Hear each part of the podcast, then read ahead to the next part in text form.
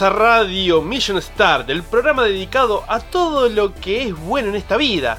O sea, jueguitos, cine, series, cómics y mucho más. Mi nombre es Fer y hoy me acompaña como invitado el señor Pedro Nogueiras, más conocido como Jopolopo, quien es el fundador del canal Mission Star en el cual estamos y yo le acabo de robar nada menos Hola, todo el señores. protagonismo. Hola señores, ¿cómo están? Bienvenidos a Mission Star una vez más. Eh, hoy, hoy parece que presenta a Fer y el invitado soy yo, es todo muy raro. Voy a tomar agüita para tener la voz tranquila mientras comentamos las cosas que vamos a hablar. ¿Todo bien, gente? ¿Cómo estás vos, Fer? ¿Estás todo tranquilo? Bien, bien, eh, hoy la verdad que es un domingo hermoso. Sí. Eh, se presentaba un poco nublado y frío a la mañana, después de la nada se despejó, salió el sol. Yo me levanté tempranito, me vi la carrera de Fórmula 1, ganó Ferrari con Charles Leclerc. Ya estás, Así ya que estás estoy contento. Sí, sí. Lástima, bueno, el trompo de Vettel. Yo soy más hincha de Vettel que de, que de Leclerc. Sí. Así que me tiene un poco triste. Es un sabor agridulce. Uno espera cuando, cuando gana que, que- que el otro piloto acompañe. Pero bueno, así son el deporte. Eh, pero bueno, amén de eso sí, estoy bien. Estoy terminando el libro de República Gada, ya el, el séptimo en total. Sí, Eh, muchos dibujos, son muchos dibujos. Muchas tetas también dibujadas. Sí. Vos estuviste viendo algo recién. Eh, todavía queda toda la parte de postproducción y lo tengo que presentar aproximadamente en las próximas 72 horas. Así Uy, que estás- estoy hasta la manija. Sí, re, re loco. Bueno, gente. Como Jopo. Sí, re loco como Jopo, que no tiene Jopo, pero le dicen Jopo. Gente, a Fer, yo creo que ya todos lo conocen, estuvimos jugando en el canal al Fight and Rage, nos estamos cagando de risa. Y eso que todavía no salieron todas las partes, las últimas son las mejores, tiene unos momentos que se van a reír mucho. A Fer todos lo conocen como uno de los grandes referentes de lo que es el manga argentino, el manga a nivel, interna a nivel nacional, internacional también, porque te compran de afuera. Sí, algunos, sí, sí. Y bueno, pronto va a estar eh, publicada en, en España y en otro país que todavía no puedo revelar. Eh, y en. Estados Unidos, pero bueno, vamos, vamos despacio. Eh, Claro, to- contento pero eh, Todos te pero- conocen por eso, porque sos el, el mangaka argentino más famoso de la, de la nación, básicamente. No, no, Sí, hay otros, Sí, eh, pero sí, bueno. para mí sos vos. Eh, vamos a decir que hay un, hay un grupito que, que está ahí, que está conmigo, eh, que, que está por encima mío también. De hecho, hay otras cuestiones que no, no vienen al, al caso hablar, pero eh, hacemos lo que podemos. Claro. lo importante es divertir a la gente, así como cuando ustedes ven lo- los gameplays de Mission Star o se, se ponen a hacer otras cosas mientras está la radio, como en este caso. Y, y bueno, por ahí algunos, algunos que otros seguro que se va a tocar con nuestra dulce voz. Pero bueno, la idea es de alguna manera siempre entretener y que le haga lo que dure el programa, lo que dure la historieta, hacerles pasar un buen rato. Exactamente. Y bueno, justamente a Fer todos lo conocen por eso, por los dibujos. Pero, eh, o sea, además de dibujar chicas muy ricas y contar historias muy graciosas, eh, Fer tiene una cosa que la gente no conoce, es una faceta gamer de Fervis. Una faceta gay. Pensé que ibas a decir. Concha tuya. Puede ser, eso no lo sé. Pero bueno, eh, de hecho, la cosa es así. Originalmente, este programa con Fervis iba a ser eh, justamente para hablar de, de todo lo que hace él, de todos los dibujos, Editorial Módena, República Gada. Y para que lo conozca más gente, porque si bien ya hay mucha gente que lo conoce, eh, yo también quiero presentarlo tipo al, público Million Startero que no lo conoce para que sepan, ¿viste? Pero bueno, igual eso también después podés contar un poco. Hoy vamos a hablar de la faceta gamer secreta del señor Fervis. Así que nada, eh, hoy cambiamos el foco y hablamos de los juegos que le gustan a Fer. Y esos son los juegos independientes. Eh, exacto. Además, bueno, como estuve hablando hace un rato recién con el tema de la Fórmula 1, me gustan mucho los, los que son simuladores de carrera, pero también, por ejemplo, los Ace Combat. Sí, Eh, en la charla con Shingo, de hecho, había hecho una pequeña Sí. reseña pequeña. sobre, sí. sobre el Ace Combat, eh, porque bueno, me, me encanta todo lo que es poder controlar eh, vehículos de- por, cie- por cielo o por, por tierra. Pero mm, puntualmente, y, y a raíz de quizás el Sonic, que nunca fue un juego indie, pero más bien eh, lo que el legado que dejó, la, la cuestión de, de que haya un montón de juegos independientes, que la mayoría sean pla- plataformeros, y, y yo poder disfrutar de ellos. Hoy Claro. por hoy, gracias a la proliferación de, lo- de los programas libres, de, de- de libre contenido, libre uso, Sí. así, ¿no? Sí, todo eso. Eh, eh, hay una- un gran abanico de, géneros habidos y por haber eh, hay para todos los gustos y por lo tanto uno le, le interesa más meterse en ese mundillo de qué es lo que hace la gente a nivel este, independiente, qué es lo que hace por amor al arte o por amor al arte y también al, al- al dinero. Eh, Pero más al está arte. bueno, está bueno que, que- que- que saquen ganancias con su Trabajo, Con porque su es trabajo. un trabajo y es muy jodido trabajo. Totalmente, o sea, programar es una locura. Y, y la verdad que se lo merecen. Ojalá haya más gente que se pueda dedicar a programar videojuegos. Acá en Sudamérica ya tenemos el, caso del Fighting Rage. Eh, también están los chicos de Phantom Heart, Sí. eh, que es un juego independiente que también es plataformero, con la diferencia que bueno va a salir para, Para Sega la, Genesis. la mítica Gen- Sega Genesis. Eso es glorioso. Yo quiero mi cartucho. Está buenísimo Es eso. que sí, yo ya estuve jugando el demo este, en la Comic Con. Eh, un abrazo para Leo Sirius. Sí, y para Eh, Tony, que Tony hace una música de la concha de la lora. Yo a Tony no lo conozco, pero también le mando un saludo. Eh, abrazo, beso y todo eso.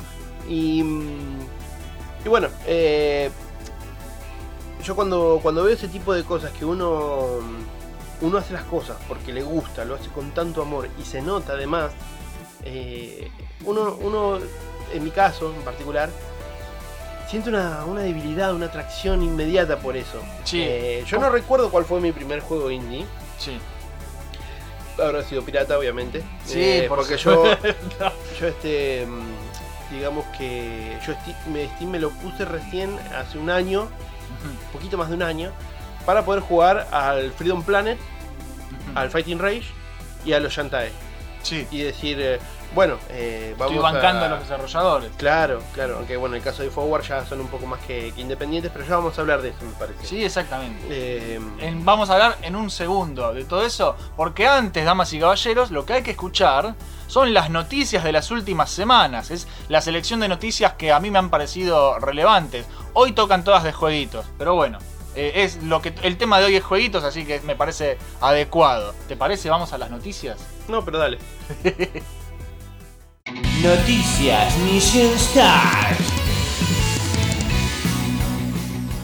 Telltale Games se levanta de entre los muertos, sigue volviendo gente del más allá y ahora le toca a Telltale Games, la empresa responsable de revivir y en parte arruinar el género de la aventura gráfica. Tras su caída y cierre, hoy sabemos por medio de Polygon que Telltale Games regresa de la mano de LCG Entertainment. Sus dueños, Jamie Otilie y Brian Waddell, tienen todos estos nombres complicados, perdón si los pronuncio mal, estarán recontratando a los viejos artistas de Telltale Games en forma de empleados freelance con posibilidad de ser contratados permanentemente si así lo desean.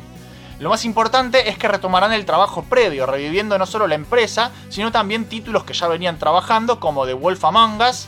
Y por ejemplo, nada, también Batman, pero Batman la verdad que no sirve para aventura gráfica y a nadie le importa. Sí, Así que nada, vuelve. una historieta. Sí, tal cual. Eh, eh, No sirve Batman para eso. Pero bueno, vuelve de Wolf Among Us, vuelve Bigby y compañía para seguir, seguir resolviendo crímenes en este intenso policial donde los humanos y las criaturas fantásticas de los cuentos tienen que convivir. Eso está buenísimo. La verdad que vos los de Telltale no sé si los jugaste, ¿no? No.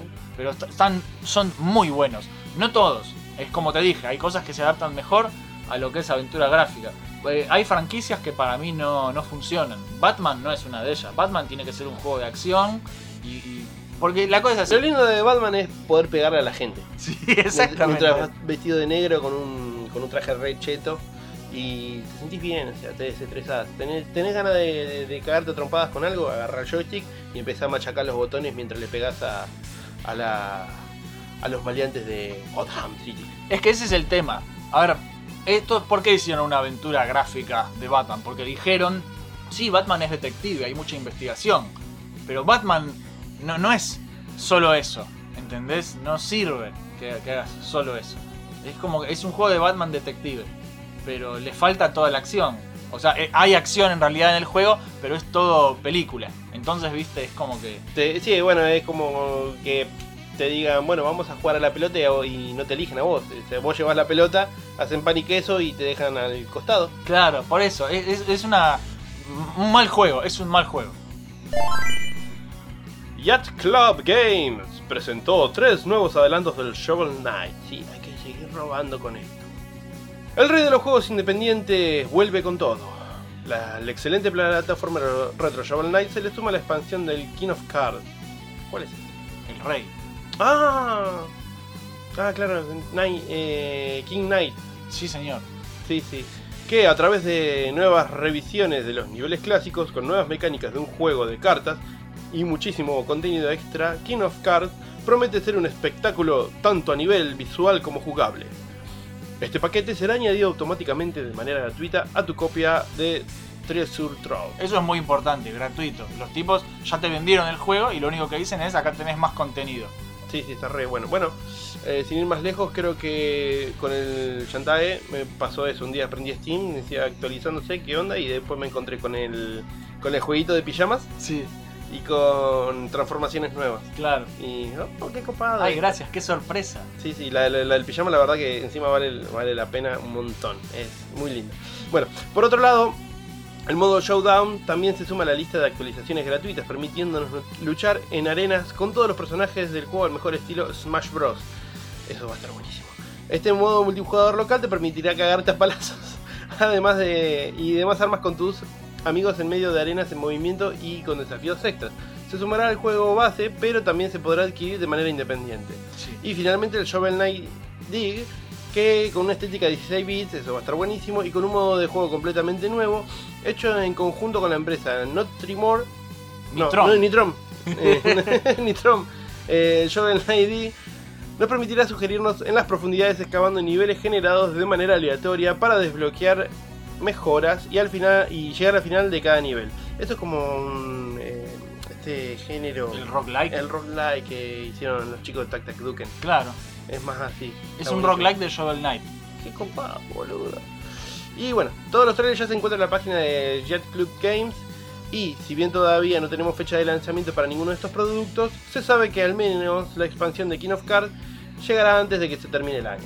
Y la verdad que lo vienen laburando hace un montón, así que más vale que lo saquen de una vez porque lo quiero jugar. Mm, Yo me enteré hace dos semanitas más o menos.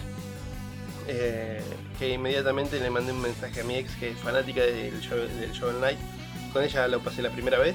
Y cuando empezamos a jugar al, al del Black Knight, ella coincidió acá un tiempo, unos días. Y bueno, no, no lo pudimos terminar porque es muy difícil. Sí. O la- las mecánicas están re buenas. De hecho, Cambia disfruté completamente igual, cambia completamente a lo que es el juego, el otro el juego con- original. Sí, porque se va a tener que calcular el tema de las curvas y todo eso para poder este eh, atacar a tus enemigos, todo eso, ¿no? Pero me gustó muchísimo más que el Shovel Knight. Sí, porque es más original. No solamente es más original, sino la historia, tiene más historia. Sí, Y- la- hay y una historia de amor ahí. Sí, es, es- es- es Está una de las mejores historias de amor que he visto en juegos. Sí, porque él todo lo hace porque quiere impresionar a la chica, a, la a otra la que hace no las hace pociones. falta, ah, no hace falta, porque él- la- la- ella ya gusta de él. Pero bueno, el tipo todo lo que hace es pa- para demostrarle su afecto a Mona y está buenísimo. Es buenísimo. Es muy lindo. Aparte, aparte del tema de, lo- de los diálogos entre los personajes, no tiene desperdicio. Sí, la verdad que son unos capos. Se viene un nuevo Splinter Cell, pero no digas nada, que es un secreto. La tienda de hermosos productos gamer que nunca llegan a la Argentina, GameStop, puso a la venta las famosas gafas triples de visión nocturna de Sam Fisher, el protagonista de la saga Splinter Cell. El famoso artefacto es muy icónico de la franquicia, siempre te lo ponen como iconito eh, en el acceso directo, y su descripción en el sitio web leía lo siguiente. Por primera vez desde la presentación de Splinter Cell en el 2002, luego de nueve de los más vendidos títulos AAA y con la décima entrega en el horizonte, esta es tu primera oportunidad de tener las gafas de sonar de frecuencia ultra alta de colección de Sam Fisher.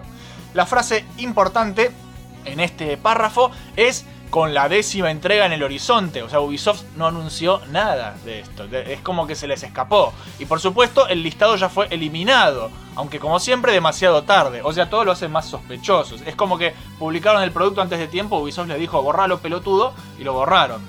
Hace dos años, el presidente de Ubisoft es como que ya había dicho que una nueva entrega de Splinter Cell se encontraba en producción, pero no hemos sabido nada desde entonces, así que estimamos que tendremos más información para antes de fin de año, pero la verdad que me gustaría que hagan algo con Prince of Persia y no con Splinter Cell. Esa saga sí que necesita un regreso glorioso mucho más que Splinter Cell. Pero bueno, esos son gustos y qué sé yo qué.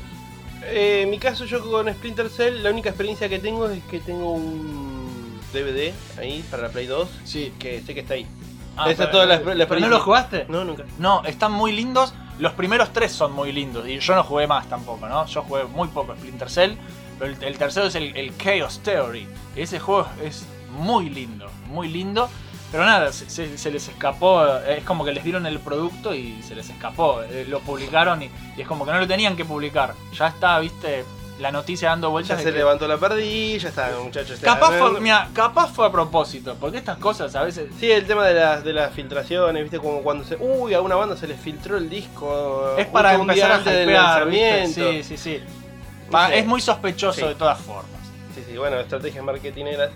Eh, es como, como con el diseño de, de la película de Sonic. Sí, se exactamente. un revuelo. Que se filtraron las cosas y estaban todos locos antes de que saliera un tráiler.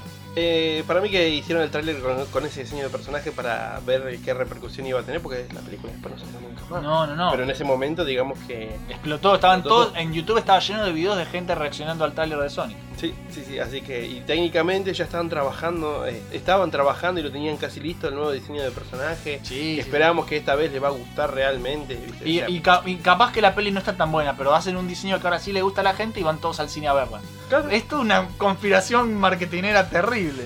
Eso, eso la, la gente lo llama pensar. Otra Nintendo Direct. Otra vez. Que Internet explota. Sí. La última transmisión oficial de Nintendo mostró muchísimas novedades para la Switch. ¿Cómo quiero esta consola? Es lindísimo. Habrá por de Overwatch y Return of the Obra Dinn. ¿Qué carajo es eso? Un juegazo. ¿Así? Sí. Eh, con eso me dijo todo. Además, otras novedades de títulos eh, ya anunciados. Vuelve Doom 64 y una colección preciosa de juegos de Super Nintendo. Que se suman a la librería de títulos retro que ofrece el servicio online. Hay una nueva versión de Star Wars Jedi Outcast también, no me importa. Pero sin duda, no, yo soy eh, Star Wars, me pasa muy por el costado. Eh, pero sin duda, la torta se la lleva como siempre el Super Smash Bros. Super Smash Bros. Ultimate. El Brawler mostró un gameplay de Banjo y Kazooie. Además del anuncio inesperado de Terry Bogard de Fatal Fury. O sea, ¿qué? Sí. sí. Yo cuando, cuando lo vi dije, ¿qué? Porque, a ver, eh, No sé si viste la intro que pasaron. sí, es buenísimo. que pasa por los juegos de Es SNK. buenísima. eh, con la cartita. Con la cartita. Es sí, sí. buenísima. Pero en vez de tener el sello de King of Fighter tenía el sellito de la, de la, De la Smash, de Smash sí. Bros. Muy buena. Eso Eh. estuvo muy. Eso estuvo brillante. La verdad que ahí se la, eh, fue, fue lindo. Fue lindo detalle. SNK está queriendo empezar a conquistar el resto de los juegos. Sí. de a poquito. Ya Mai estuvo en el DOA, ahora Terry en el Smash Bros. No sé dónde mierda estuvo Iori. Sí. Eh, Están metiéndose en todos lados porque saben que la gente los quiere. Y sí, sí, sí. O sea, personajes más icónicos de pelea que los de Mortal Kombat Sí. están en los de King of Fighter. O sea, está- están ahí, ¿viste? Y, y bueno, también está Street Fighter, ¿viste? Pero no sé, Capcom, Crapcom, para que suelte a los personajes. Olvídate, es muy difícil, muy difícil. Eh, yo no sé qué hace, por ejemplo, Zangief en, en la película esta de Disney, Breaking Ralph. Sí, es verdad. No sé cómo, no sé cómo hicieron, eh, qué, qué gualicho, quién se... Pagaron la no sé. licencia y bueno, ahí está. Pero bueno, la cuestión es que eh, personajes icónicos si los hay, los hay. Eh, bueno, volviendo, ¿no? Eh, también mostraron, se mostraron personajes nuevos para los Mi Fighters. Sí, los Mi Fighters son los personajes que. que les podés poner skins a, a más personajes del Smash. Ah, mira, bueno, yo no tengo tanto contacto como, como Romer, por ejemplo, con Nintendo, así que se me complica. Yo juegos indie y en la computadora, y, Sí. para, de, y para de contar.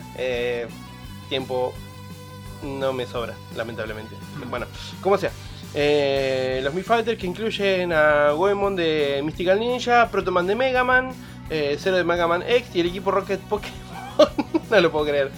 Eh, y por último, Sans de Undertale, que no sé qué hace ahí. Están todos. Eh, parece que ser que Sakura se hizo amigo de Toby Fox.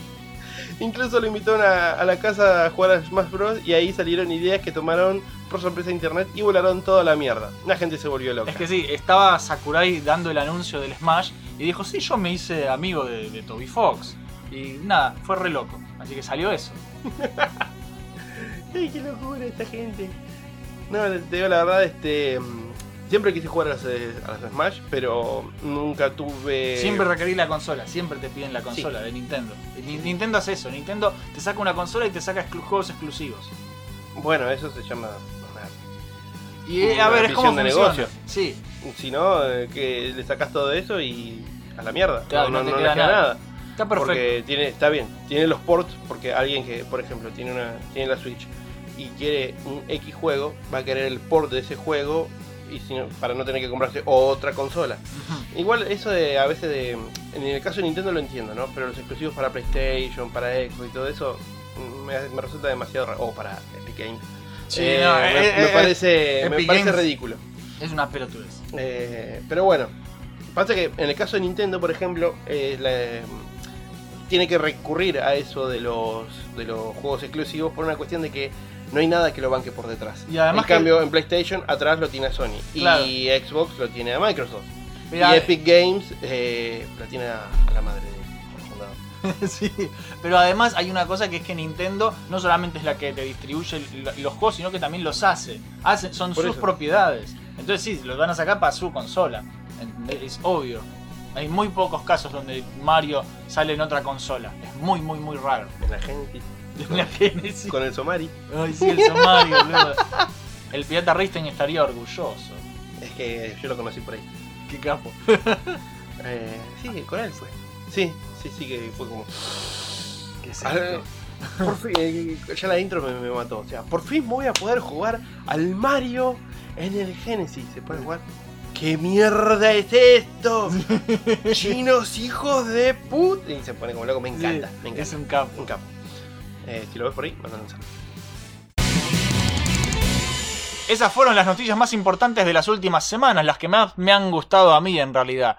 Pero bueno, en instantes comenzamos con el programa de hoy, pero antes, un breve espacio publicitario. Dos niños santafesinos. Un fueguino y cómo se dice a ese que es traidor a la patria, cipayo. hablan de cultura pop. Escucha Kawabonga, el podcast. El programa de las necrolóficas, necrofílicas, no sé cómo se dice. Búscanos como Caoga Podcast en YouTube, iBooks, iTunes, ¿qué más? Xvideos y la sección que hace tu. Kawabonga. Laufa, bro. ¿Qué haces, Jopito? ¿Qué vas a hacer el fin de semana? No sé, nada, voy a descansar, jugar jueguitos. No, ¿por qué no te pasas por Friendly Fire Podcast? Eh, ¿y eso qué es? Papá, es un programa de videojuegos hecho por especialistas que también toman mate y se putean. Hacemos análisis, debatimos noticias y aportamos sabiduría de este vicio tan hermoso que nos apasiona.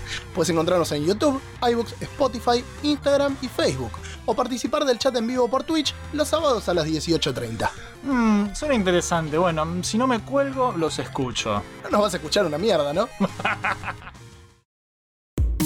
Mission Start, Mission Start.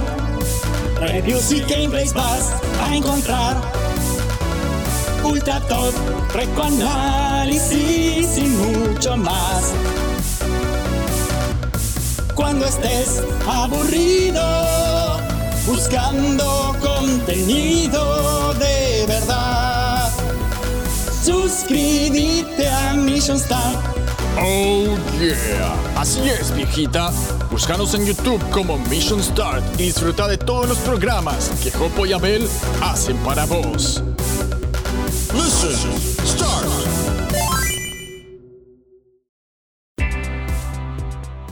Si vos también sos creador de contenido y querés escuchar tu anuncio en el espacio publicitario, mandanos un audio y nosotros lo pasamos. No tenés que pagarnos nada, no tenés que devolvernos el favor.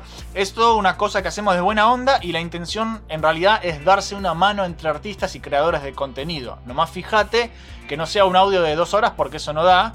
Pero con un pequeño audio de 30 a 60 segundos yo no tengo ningún problema. Mientras tenga un estándar de calidad decente, tampoco es que te pido que me hagas una ópera no pasa nada. Pero bueno, manden sus audios y nosotros te los pasamos, no tengo ningún inconveniente. Ahora comenzamos con el episodio número 36 de Radio Mission Start. Los indies dominarán el mundo con Fervis como invitado. Hola. bueno, a ver, empecé a bajar, tenemos acá una listita de temas, seguí bajando, eso no importa. Pero bueno, el primer tema a tratar en el día de hoy es la diferencia entre juego A, juego AA y juego triple A, porque también siempre hay confusión en esto y, y hay gente que me dice, no, este juego no es indie porque tal cosa. Y a veces sí es indie. Así que yo ahora te voy a contar qué es, cuándo es A, cuándo es doble A y cuándo es triple A. Y vos vas a decirme qué opinás. Ilumíneme, maestro. Sí, señor. A ver, el juego A es lo que sería el, el indie más puro de todos. Es un juego que lo hace un estudio pequeño, que lo hace capaz una sola persona. El, el, Fighting Rage. el Fighting Rage. El Fighting Rage es un juego A. Es el indie puro y duro. Es, lo hice yo, lo publico yo. ¿sí? Se financia a sí mismo el proyecto. Lo hacen capaz en su tiempo libre, lo hacen por amor. Y después hasta incluso te lo pueden poner gratis para descargar en algún sitio de estos tipo Itch.io. O te lo ponen a la venta en una tienda digital como Steam, como GOG, como lo que sea, ¿sí? Hay, hay mucho- que el otro día descubrí que era GOG.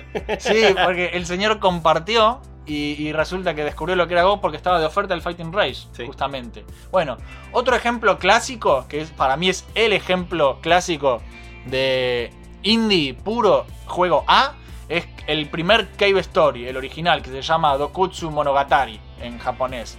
Que fue un jueguito muy lindo, muy simpático, creado por un japonés que se llama Daisuke Amaya, también conocido como Pixel. Es un tipo que se sentó y lo hizo solo. Por supuesto es japonés, ¿no? Por el nombre te das cuenta. Si, te llamas Daisuke y no sos japonés, algo anda mal en tu vida.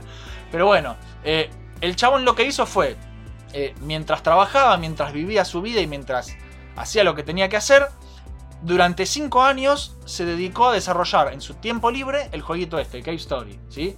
Y lo fue armando de a poquito, hizo, hizo los personajes, hizo las animaciones, hizo los mapas, hizo la música, hizo los sonidos, aprendió a programar. Y... Esa es la parte más difícil. Sí, esa es la parte más difícil y más paja. Yo odio esa parte. A mí, o sea, no es que la odio.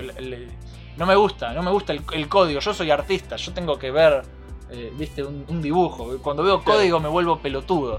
Pero bueno, este tipo Daisuke hizo todo lo que tenía que hacer y el juego terminó saliendo en el año 2004, que es una época donde los indies todavía no eran populares, no se llamaban indies. No, ni siquiera eh, tenía la, la repercusión que tiene ahora. Hoy es fácil encontrar un indie.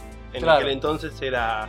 Era, re- era muy de encontrar el- nicho. El, trébol Sí. de cuatro hojas también, viste, porque Sí. tampoco había plataformas donde poder jugarla, a menos que creen un, un archivo .exe, lo suban en algún foro y Claro, con es, que, suerte, se, es que se repartía así. El tipo se armó un sitio también, porque también aprendió a programar blogs, web. El tipo también hizo programación web y, y se hizo como un pequeño sitio donde compartió su juego. O sea, el tipo hizo todo. hizo todo. Está bien. Y nada, fue uno de los pioneros lo que es el desarrollo independiente, porque no es algo que se hacía. La gente no es que, ay, en mi tiempo libre voy a hacer un juego.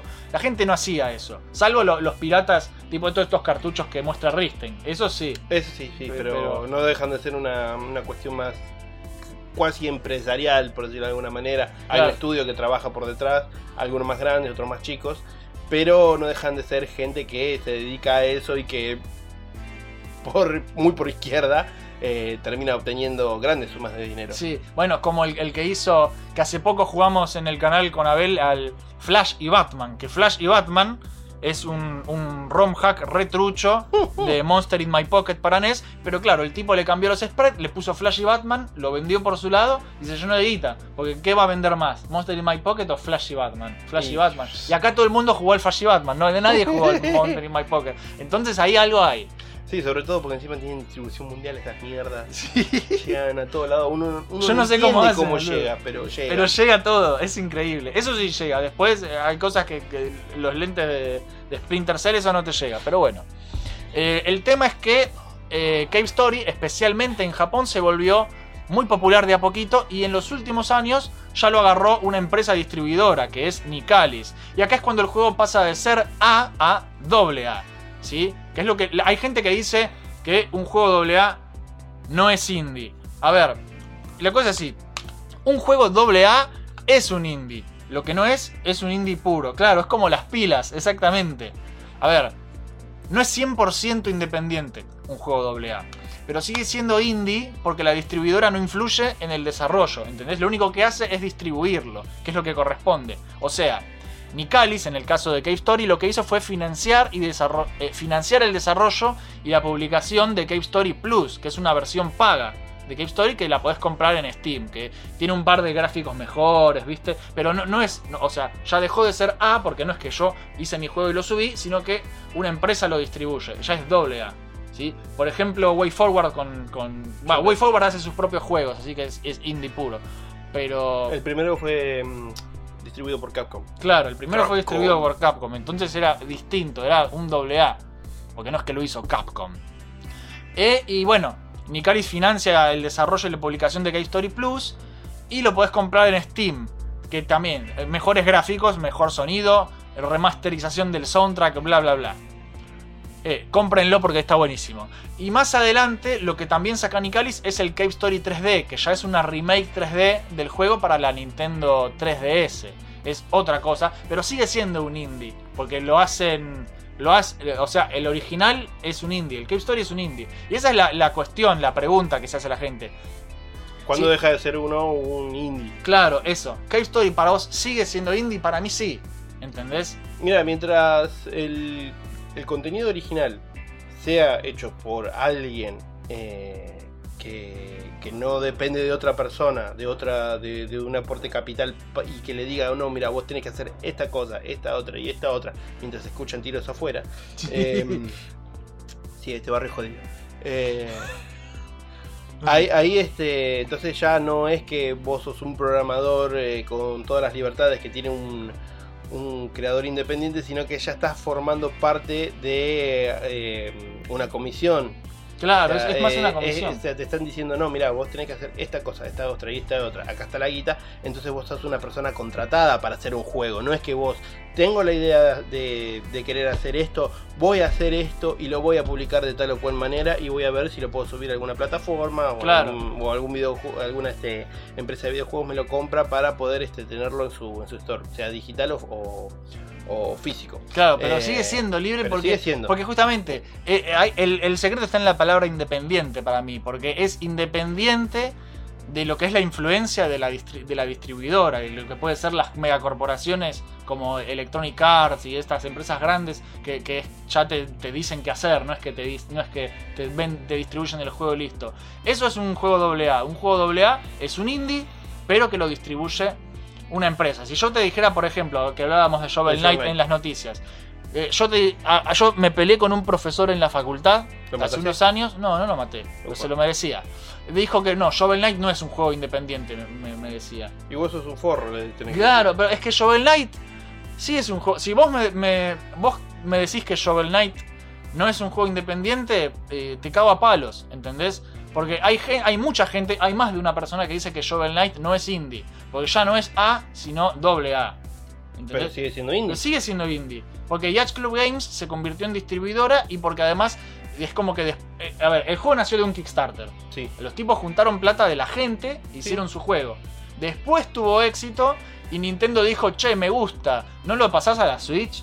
Y ahí lo, lo pasás. Pero entonces, pero es un doble A, ¿no? O sea, por más que sea un doble A, A ver, que Nintendo lo haya, lo haya este, comprado, entre comillas, para poder venderlo en su plataforma, no implica puntualmente que eh, Nintendo haya sido parte del desarrollo del juego. Claro, no deja de ser indie porque es doble Eh, A. es- Ese es el tema. Es como, por ejemplo, Nether, NetherRealms, eh, cuando estaba con eh, Midway y Acclaim, ¿no? Sí, Eh, ellos hicieron Mortal Kombat, Midway ya era una empresa, pero no vino este, Nintendo a, a solamente a decir, che, no, no, me- no, no venís este, a, a- a publicar el juego en, en nuestra plataforma, con censura, ¿no? Pero, y después eh, Sega por otro lado, no, o sea, el juego fue un éxito en los arcades, que los arcades no le deben guita a nadie, o sea, Sí. lo- los arcades están, se crea el juego para la plataforma y, o sea, crean el, el cartucho, por decirlo, la, la placa que va at- atrás eh, del, del gabinete. sí. Y después, si eso tiene éxito, obviamente va a pasar a la- las plataformas, a las diferentes plataformas con sus respectivos ports. Claro. El Shovel Knight se creó para Steam, ¿verdad? Bueno, eh, lo que estamos jugando para Nintendo y para, eh, creo que Play- en Play 4 también está, ¿no? sí. Y- Eh, pero, pero son hay- ports. Claro, son, Son ports, ports. pero hay un detalle.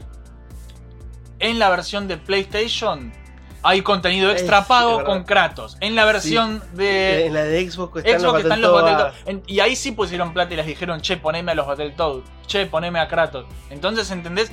¿Deja de ser un indie o no? Porque ya es como que está medio camino ya. ¿O, o no? ¿Entendés? No, Cambia. Para mí no, para mí sigue siendo un indie. sigue siendo un indie porque es simplemente un mimo que se le dio eh, una sugerencia, che, estaría bueno que me ponga, pero que estén o no estén esos personajes no cambia en absolutamente nada, porque encima ya es contenido pago, es un DLC. Claro. Los DLC están ju- justamente para que el que quiere eh, algún agregado, algún extra o alguna, algún mimo, por ejemplo, como tener a los Battletoads o a Kratos eh, adentro del juego, obviamente eh, no va a hacer que altere la historia de- del juego para nada. Da lo mismo si están o no están. Es que sería una fusión a lo sumo, como mucho podríamos decir que es una fusión, ¿no? Entre doble A y... Es, es raro, por eso es difícil, es debatible. Nosotros también lo que queremos hacer es abrir un poco el debate, ver qué piensan ustedes, cuándo un juego deja de ser indie. Para mí el Shovel Knight no deja de ser indie por nada, por la- las pelotas, es, es un indie hermoso. eh, Ah. ¿Entendés? Y- y- Hasta que no venga alguien y, y meta mano por completo en lo que es el desarrollo del juego, que sea desde, desde que empieza la programación hasta que vos tenés el cartucho en tus manos, eh, con todo lo que tiene en el medio, ¿no? De, si tiene una historia, que haya un de, este, haya metida de mano en la historia. O sea, hay un guionista externo que contrata a la empresa para decir, bueno, mira, la historia va a pasar de esto, vamos a desarrollar el juego en base a esta historia. sí. Eh, vas a meter este personaje, este otro, este, este tal otro, lo- se va a ver de esta manera, porque encima por ahí te, te pueden cambiar como, como se vio ahora que va a salir una versión 16 bits, pero imagínate que viene Nintendo y dice, no, hacémelo en 16 bits. Claro. Eh, yo creo que no, no funciona de esa manera. Eh, Bueno, pero es que depende cuánto influye la empresa también para mí. En el- para mí en el caso de, de, de- de Shovel Knight no... La influencia de las empresas grandes no, no influye en que deje de ser indie. Para mí sigue siendo indie. Otro ejemplo... te dan el espacio para que vos puedas vender, nada más. Claro, exactamente. Bueno, hay un ejemplo que, es mí- que ya me pone a mí un poco más en duda, que es el juego de terror Little Nightmares. ¿sí? Little Nightmares es un indie que manejas una nenita con, con un traje amarillo. eh, lo distribuye Bandai Namco. Es un indie, pero lo distribuye Bandai Namco. Buscalo, buscalo porque la verdad que es un juego hermoso. ¿Tienes que fijarte si lo tenés? ¿Cómo, cómo se llama? Little Nightmares, pequeñas pesadillas. Lo estamos buscando en la lista de- de Steam, no, no lo tenés. No, tenés el, el Limbo, el Lisa, que también son juegos de terror muy lindos. Bueno, el limbo era indie. El- es, es indie también, sí, el Limbo es indie. Bueno, No, no lo tengo. Pero lo que tiene el Little Nightmares es que Bandai Namco vio el juego que estaba haciendo el estudio, que no me acuerdo el nombre ahora, se llama eh, Tarsier algo, creo que es Tarsier. Eh, mm, bueno, no me acuerdo. Em, la cosa es que eh, Bandai Namco, que es una empresa japonesa la la vieja y de la concha de la En lora. realidad este, era Namco, pero cuando pasó a mejor vida Namco, Bandai, Bandai la absorbió. Sí. Esto fue en el año 2005, si mal no, no recuerdo. Ahora son un gigante de, de ventas. En Japón distribuyen lo que se te ocurra. Hasta Dark Souls distribuye Bandai Namco. Distribuye eso y después te distribuye otra cosa que nada que ver. Y bueno, Bandai Namco vieron a este indie hermoso. Little Nightmares, sí, alfajores. Y em, lo que hicieron es que Bandai Namco eh, no le gustó el nombre, ¿sí? El juego de- del de- el, el nombre del juego originalmente se llama Hunger, o sea, hambre en inglés. Porque toda la trama de ese juego gira en torno al hambre. Vos sos una nena que se está muriendo de hambre, ¿sí? Literalmente. Eh, como el coyote del correcamino. Claro. Eh, Entonces le pusieron ese nombre los, los artistas, Hunger, porque es un juego sobre el hambre. Y Bandai Namco eh, les dijo, che, me gusta mucho tu juego, es una muy linda idea, Pero, pero me parece que el título no es muy marketinero.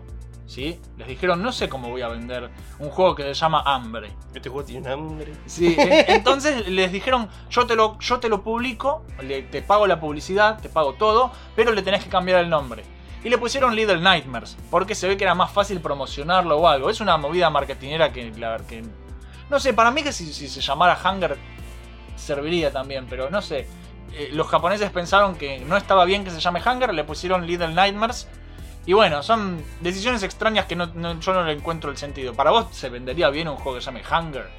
Sí, Mm, por más que a nosotros nos chupa huevo porque el hecho de que esté en inglés siempre va a sonar más cheto para nosotros. Claro. Entonces, eh, Bueno, a nosotros no nos haría ni la, la más mínima diferencia. Eh, a ver, ya de por sí piensan que a nosotros nos llegan un montón de películas con los nombres en inglés cambiados. Por ejemplo, Máxima Velocidad eh, originalmente se llama Speed. Sí, Y como mierda eh, vendés una película que simplemente se llama Velocidad. claro, Entonces le, le ponen un nombre más ganchero. claro. Pero eso en las traducciones de un idioma al otro, no de lo- del idioma original. Claro. Eh, otra, otra película, eh, esa de donde Sylvester Stallone corre en IndyCar, que es malísima. Eh, sí, yo, yo veo eso y, y digo, no, no pueden hacer semejante cosa con el automovilismo. Eh, fácil- fácilmente ahí eh, 30 pilotos se mataron en la realidad en esa película. Pero bueno, la cuestión es que mm, originalmente esa película se llama Driven. Sí, manejado. Manejada, sí, manejan. Sí. Y es como que. Sí, y es bueno, un- estoy haciendo una, una cuestión muy radial que es poner un gesto. Entonces, eh, le, le cambian el nombre a alta velocidad, porque ya estaba máxima velocidad, alta velocidad, Sí. se ve- ve- termina siendo más o menos. um, Los mejores son los, Los- españoles. Los espa- ese auto es un peligro. ¿Viste? No, Aterrizarlo como puedas. sí, son terribles. Acampa como puedas. Pero bueno, para vos, si la empresa te dice que- que le hagas cambios, ¿ya sigue siendo indie o no? Yo creo que sí. Mira, a mí El, me. el- el contenido del juego es exactamente el mismo. Sí. Lo único que cambia es un título y el, el cartel, la, tipografía están haciendo la publicidad, o sea, otra- volvemos a lo mismo de, de. Jack Club Games. Sí. Eh, le, le están haciendo promoción en diferentes plataformas y le están dando la posibilidad de llegar a gente que originalmente no llegarían. Un pequeño cambio de título no hace absolutamente nada. El juego está desarrollado por la misma gente, nada más que alguien viene y puso la papota solamente para poder distribuirla y hacer la, la- la movida marketinera. Que eso implica una inversión muy grande, pero el que hace la inversión es el que por ahí sabe un poco más que el que eh, hace el juego y le tiene una- un cierto cariño para poder este, tratar de llegar a una cierta gente. La cuestión es que, en mi caso, por ejemplo, originalmente República Gas se iba a llamar sin título disponible, Sí. que me gustaba más. Pero me dijeron, no, porque ese nombre no sirve, yo qué sé cuándo, no va a enganchar a nadie, aparte, ¿cómo, cómo le vas a decir? ¿Cómo lo vas a vender? Yo digo, no sé. Bueno, busca otro nombre, me dijeron. Y un amigo le puso República Gas simplemente porque me, me gustan los juegos de palabras estúpidas. Sí. Eh, bueno, ya por sí juego de palabras, el próximo libro de República Gada se va a llamar este, Cronicagadas de verano. Sí. Eh, entre, entre crónicas y cagadas. Pero bueno, eh, en el caso de, mm, de acá de Little Nightmares y Bandai Namco, simplemente es una cuestión de, mm, de, de soportar un juego, de verle el potencial y decir, mira, eh, vos lo que estás haciendo lo estás bien, te vamos, vamos a ayudar a que te vaya mejor. Pero hacemos este pequeño cambio y nada más. No te estamos pidiendo cambio en el juego, solamente de nomenclatura. Creo que también les pidieron una cosa más que son DLC pagos, que te cambian la cabeza del personaje por en vez de que tenga un traje de, de no sé, eh, de- la cabeza de la nena se convierte en una bolsa de papas, no sé. Sí, bueno, pero ese Y para es lo mismo cobrarte dos el- dólares, pero el juego es el mismo. El juego es el mismo, ¿no? Entonces, bueno, eh, entonces- depende del nivel de influencia para mí. ¿Entendés? No, Eh, no- Pero es como el Battletoads en el Shovel Knight que estuvimos hablando recién o... mm, Claro, pasa o que hay gente que te discute, que ya no es indie eso. Y para mí sí es indie. Es, es doble A no significa que no sea indie. Y a la mierda. Es, es así. Yo pienso que sigue siendo un juego independiente. Decime lo que quieras, pero chupame el choto. Es, sí, corta. es, es así, boludo. Para mí los doble A son independientes. Hay otra empresa que es muy conocida que se dedica a distribuir juegos independientes, que es eh, la famosa Devolver Digital. Volver- Devolver Digital nos dio un montón de indies clásicos. Está el, el Hotline Miami, el Broforce, El Broforce. el The Messenger, el Katana Zero. Y son todos juegos que son indies, no es que hay, no son indies, sino doble A, porque los distribuye una empresa, pero me chupa un huevo. Son indies que los distribuyen, son, son indies doble A, ¿entendés? Eh, me rompe las pelotas que la gente me, me diga que si es doble A no, no es independiente, porque hay la nomenclatura ya significa que doble A ya no es independiente, que yo que no, Eh, es independiente. Que un juego sea doble A no significa que no sea indie. Un indie puede ser A o puede ser doble A. La única diferencia es que se lo distribuyen ellos mismos o dejan que lo distribuya una empresa con más plata para llegarle a más personas. Puede eh, eh, influenciar un poco en las decisiones creativas mínimas, muy mínimas, tipo ponerme a los Battletoads, tipo cambiarme el nombre, pero no afecta lo que es el, el producto eh, Per se. per se. Claro, es, el juego sigue siendo independiente. ¿sí? Al final de la lista, ya que vimos A y AA, ahí sí tenemos los AAA, que son los juegos grandes, ¿sí? hechos por empresas que tienen millones de dólares, que te sale un juego hacerlo más caro que filmar una película de Hollywood. Hay mucha más plata metida en la industria del videojuego que en Hollywood en este momento. Sí, hace ya unos 7, 8 años más o menos, sí, sí. sí. eh, que no es novedad, pero porque, a ver, eh, los videojuegos han llevado a un nivel donde incluso a mí hay algo que a mí me molesta mucho, que la mayoría de los juegos AAA terminan siendo eh, películas interactivas. Sí. O sea, tenés mucha, mucho tiempo de cinemática y apenas un tiempito de, Bueno, es de algo, es- desarrollo del juego. Es algo que le quiero criticar ahora a, a lo- a los juegos AAA. Que Sí. justamente, ahora lo vamos a hablar, eso en un segundo. Pero bueno, eh, son conocidos, para que se den una idea, Electronic Arts, Ubisoft, ha- hay empresas más clásicas como Capcom, Konami, La propia banda Namco. la propia Bandai Namco cuando hace sus juegos. O sea, son empresas dedicadas a hacer sus juegos y venderlos a lo loco, pero que tienen miles de empleados, que tienen miles de sucursales en el mundo. ¿Entendés? Ya- Menos en Argentina. Claro, menos en, ojo, Konami sí tiene un- una oficina en ¿Ah, sí? Argentina. Yo sé dónde está, está cerca de Callao y Corrientes, porque yo fui. Pero bueno, un detalle aparte. Gracias. Y empresas más grandes como Nintendo, que además de hacer juegos y distribuirlos, también te venden la consola. Lo que es Nintendo, lo que es Microsoft, lo que es eh, Sony con, con lo que es la PlayStation. Cuando no solamente ya te están bancando económicamente, sino que tienen a ellos, a su gente, haciendo los juegos y la consola. Nintendo es el ejemplo, ¿sí? Las demás empresas AAA tienen otro tipo de pensamiento. Eh, la cosa es, es, es así. Para mí Nintendo es la última gran empresa AAA. Porque eh, lo que hace Nintendo todavía es que siguen desarrollando los juegos con una filosofía de diseño a la antigua. ¿sí? La filosofía de diseño a la antigua, que es lo que vos criticabas de los AAA de Sony y de, y de Microsoft, qué sé yo qué, es la idea de que el juego es para divertirse. Exacto. Y vos el juego, es- a ver, es un juego, está en la palabra juego, más vueltas no hay que darle. Y, el, o sea, vos construís tu juego alrededor del gameplay, de lo que son las mecánicas. ¿sí? Nintendo te presenta una mecánica divertida, un modo de juego, un estilo, y alrededor de eso te arma todo lo demás, que son los personajes, la música, los gráficos, la historia, etc. El gran problema para mí de las otras empresas AAA grandes es este pensamiento opuesto a eso, que no construyen los juegos alrededor de las mecánicas y el gameplay, sino que lo, construyen alrededor de la historia. Hay juegos que en el que el corazón está bien que sea la historia. Por ejemplo, una aventura gráfica o una novela visual. Pero otras veces eh, el tema es que te lo construyen alrededor de los gráficos, ¿sí? Cuando, cuando quieren que sea súper cinemático, cuando quieren que, que te importe más La, la, espectacularidad. la que el- espectacularidad, claro. que la jugabilidad en sí misma. Sí. Eh, sí, es, es algo que, por ejemplo, yo no, no puedo tolerar en los juegos de, de- de la actualidad. Está bien, yo no tengo grandes consolas, o sea, no tengo consolas, mejor dicho. Sí. Bueno, tengo una Play 2 que está ahí tirada. Eh, la Play 2 ya no es grande. ya- o sea, siempre será ya, grande. ya, Ya, es retro. es retro la Play 2. Ya es retro. La Play 3 no, pero la Play 2 ya es retro. Eh, entonces, este, mm, yo veo los juegos que hay en el mercado actualmente, que son los que obviamente los ves en todos lados, porque Los que mueven esa millones, cuestión de que va a aparecer mucho más un juego AAA a la hora de presentarte un anuncio que un juego de, mm, de un AA o un, o una, o sea, los que son indies. eh, y ahí está la diferencia, que es, qué es lo que abarca mayormente a nivel publicitario, ¿no? Sí. Eh, porque obviamente hay que recuperar todos estos millones que se han invertido a la hora de hacer el videojuego.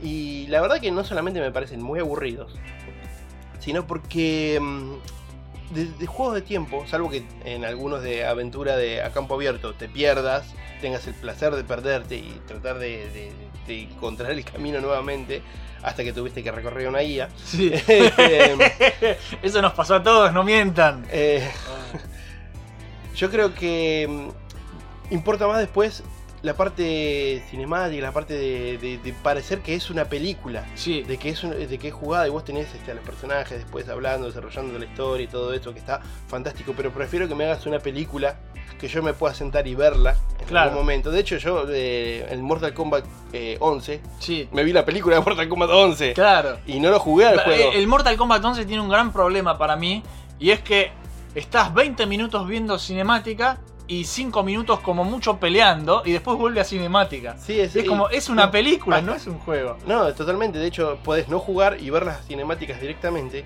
y entendiste toda la historia. Claro. Eh, Eh, obviamente que después la, la gracia de todo esto en realidad es que ellos te vendan el juego para que vos juegues con un amigo desde tu casa y él desde la suya, lo cual me parece una, una cosa completamente aberrante. Porque Sí. no hay nada mejor que jugar al Mortal Kombat al eh, lado, boludo. Al lado tu de tu amigo, puteándolo, tocándole los botones cuando estás perdiendo y le metes la mano en el joystick. eh, entre mates. Sí. Eh, esa, esa cosa se ha perdido muchísimo. Está Sí. bien, pasa que nosotros tenemos una cuestión cultural muchísimo más cercana del contacto humano, que quizás no está tan presente en Estados Unidos o en, o en Japón. Y en, la- y en- en Japón. y en las nuevas generaciones están teniendo muchos problemas para comunicarse personalmente, pero por telefonito te hacen todo. Ah, sí, obvio, Hay, obviamente. hay un gran problema que va creciendo. Telefonitos triple A. Sí, telefonito, pero, van, pero son todos más tímidos, son to- tienen todos más problemas los pibes.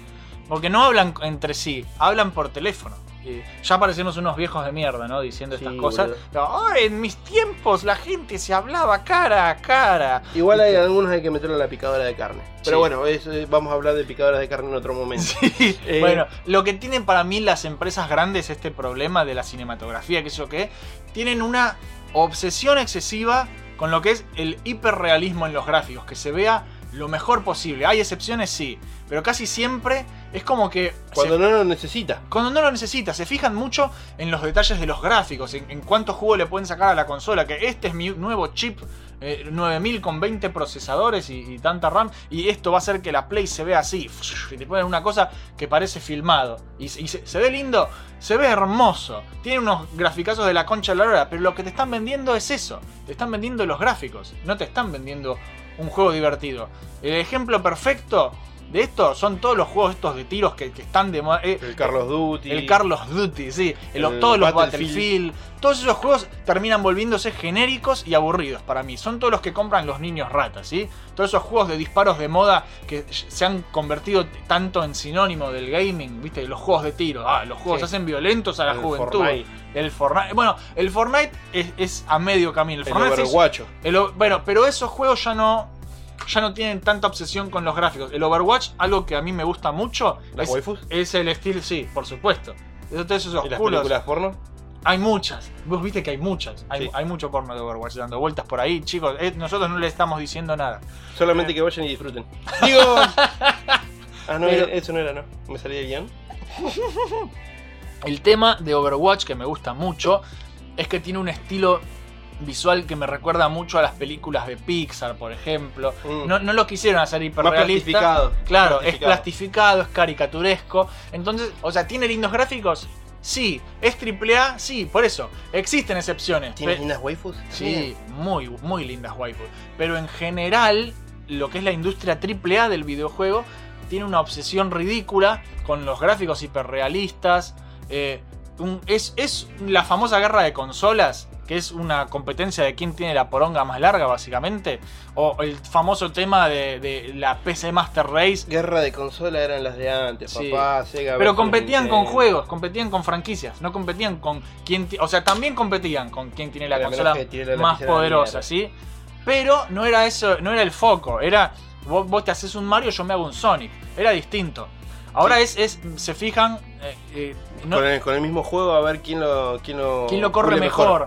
¿Entendés? Entonces, viste, pasó, pasa por otro lado ahora. La fucking PC Master Race que necesitas una compu súper potente, porque si no, no te andan los juegos, es una mierda.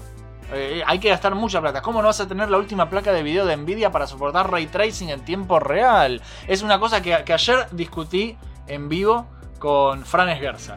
Fran Un Esguerza- saludo a Fran. Fran, un saludo, pero para mí lo, lo de Minecraft no da. Eh, las nuevas placas de video de Nvidia, eh, que se van al choto y salen un huevo, por supuesto, salen arriba de 20 lucas, eh, te ofrecen ray tracing para juegos como Minecraft, para que tengas iluminación en tiempo real. Me chupa un huevo el Minecraft. El, el- ¿Por qué? ¿Se ve lindo? Sí, se ve re lindo. Pero el foco de Minecraft no es el- los gráficos, boludo. Es un juego con cubos. Dejate de hincharme los huevos. Me chupa un huevo. En este momento estoy diciendo como Iron Man. Que Eh, revolea pero- los ojos. ¿Entendés? No pasa por ahí. Y por eso, para mí, los juegos indies, ya sean A o triple A, para mí hacen las cosas mucho mejor. Porque no solo te dan lugar a ideas frescas, sino que, o sea, no tratan de, de venderte algo re loco con los gráficos para volarte la cabeza por ese lado. Hay excepciones, sí, siempre hay excepciones. Hay algunos indies que tienen unos gráficos de la reconcha y la lora, pero no son la mayoría. ¿Viste? El, el Hellblade que jugó eh, Shingo en una. ¿Cómo se llama? Lo hace Ninja Theory.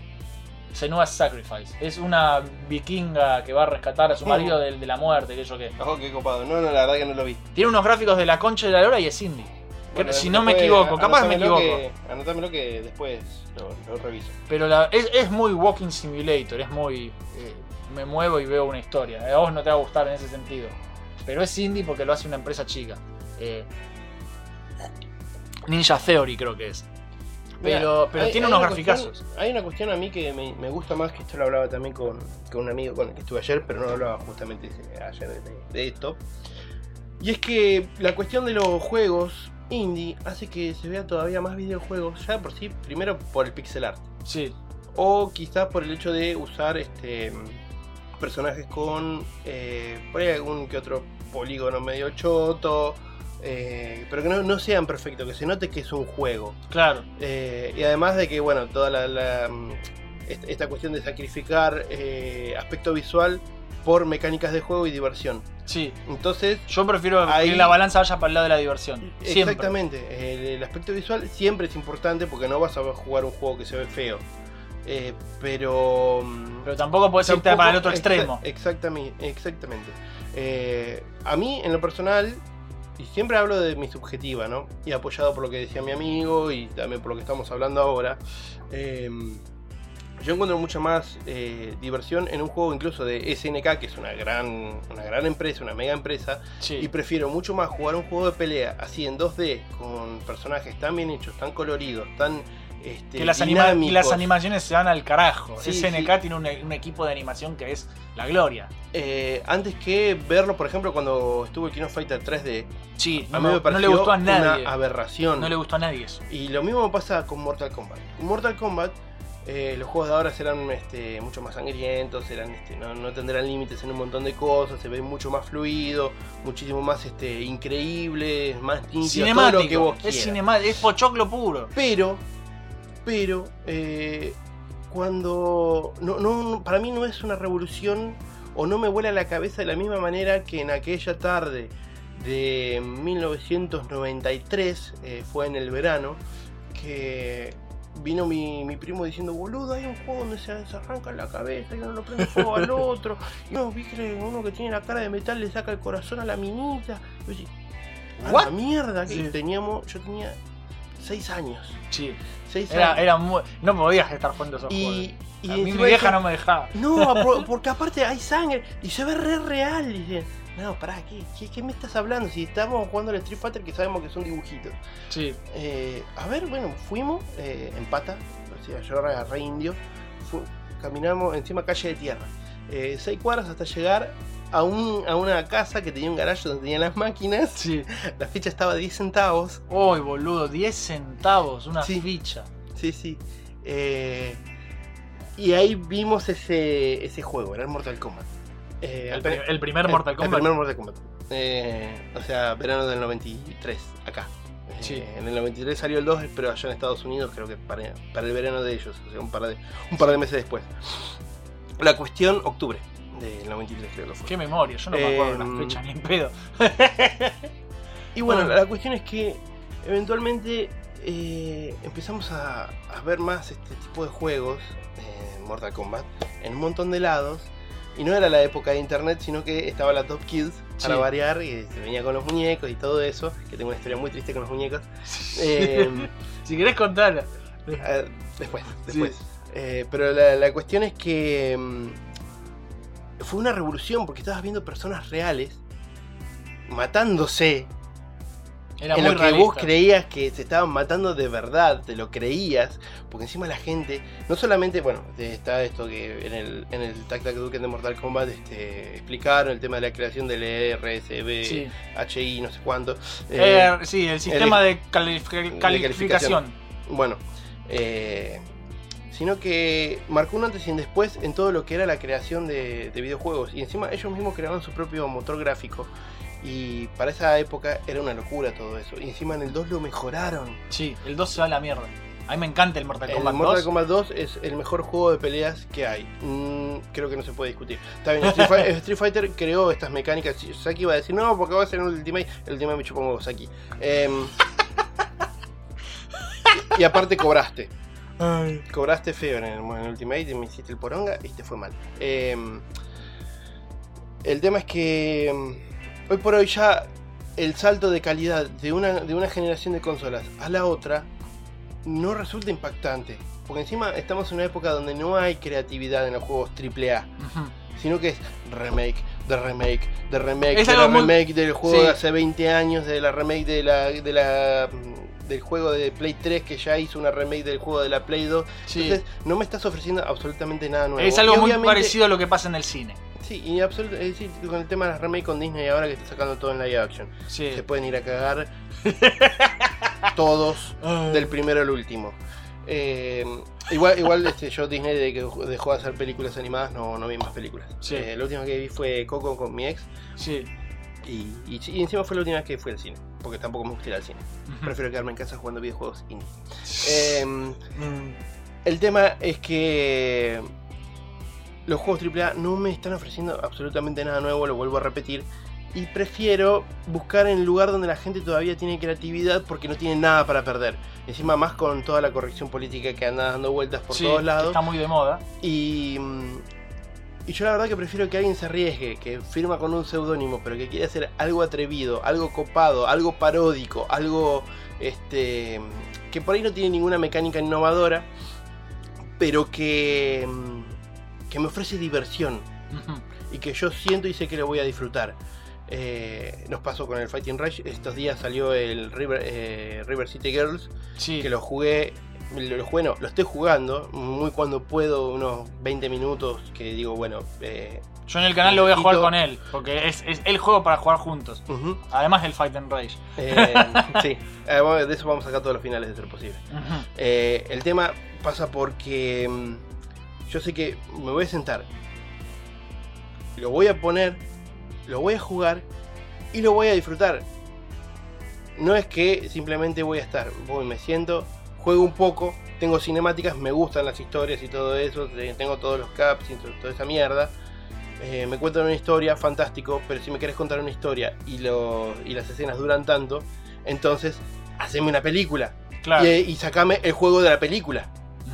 Que tenga una historia o alternativa o paralela o resumida para que yo pueda tener un balance entre juego y entre, y entre película. Sí. Eh, una de las cosas que estuvimos viendo, eh, por ejemplo, el Freedom Planet tiene su tiene una Tiene los hora dos modos. Sí, tiene los dos modos. Tenés el juego de aventura, así clásico, a los Sonic, y tenés el modo historia. En el modo historia tenés un montón de, escenas en las, ca- en las cuales eh, son los personajes interactuando y te desarrollan una historia. En total, vos tenés una hora y cuarto de historia, Sí. que es una película. Bien, ahora, a nivel juego, cada nivel te puede durar de 10 minutos a media hora Sí. recorriendo la pantalla si vos querés hacer el juego con, con el 100% de las cosas. Y vos terminás jugando mínimo 90 minutos si la querés pasar, porque el récord de, para des- desbloquear el logro de, de speedrun son entre son menos de 90 minutos.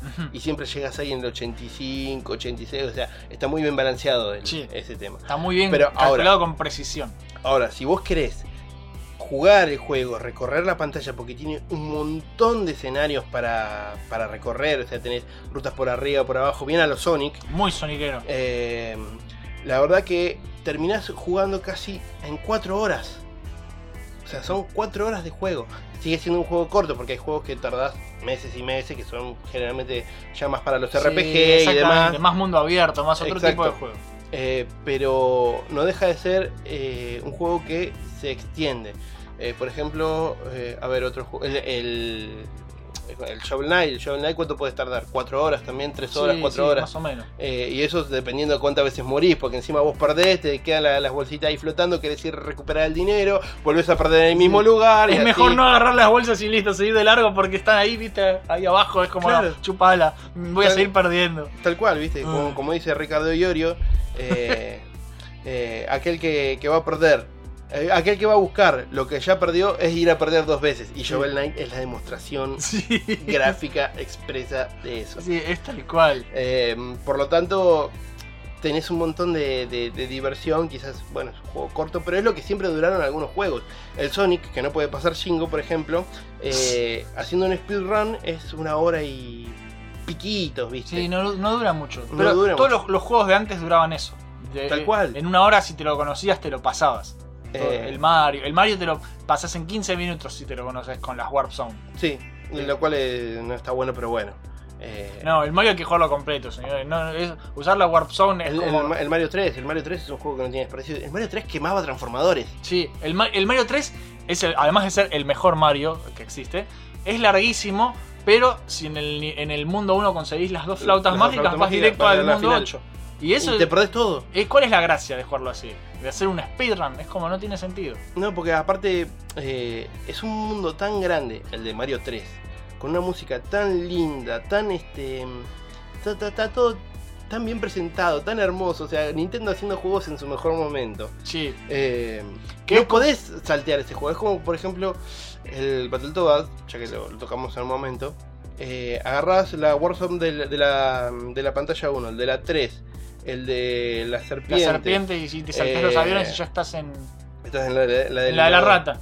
No, ¿no? el elevador, en la que va para arriba. Sí, eh, que tenés que pelear contra el robot.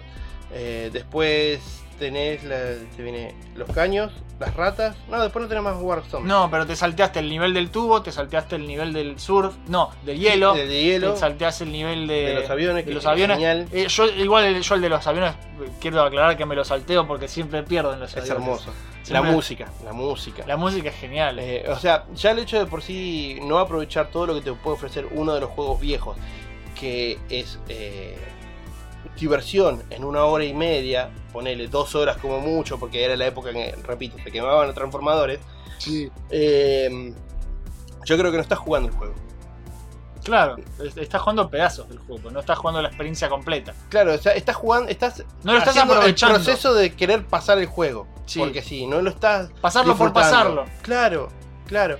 Eh, bueno, también tenés juegos que, que si querés jugar por jugar están los tanquecitos. Claro, el Battle, El Battle City. City. El Battle El City. Battle City. Saki, estamos esperando ese informe. Eh, Sí. hoy, hoy le está- eh, bueno, siempre le doy con un caño a Saki, ¿no?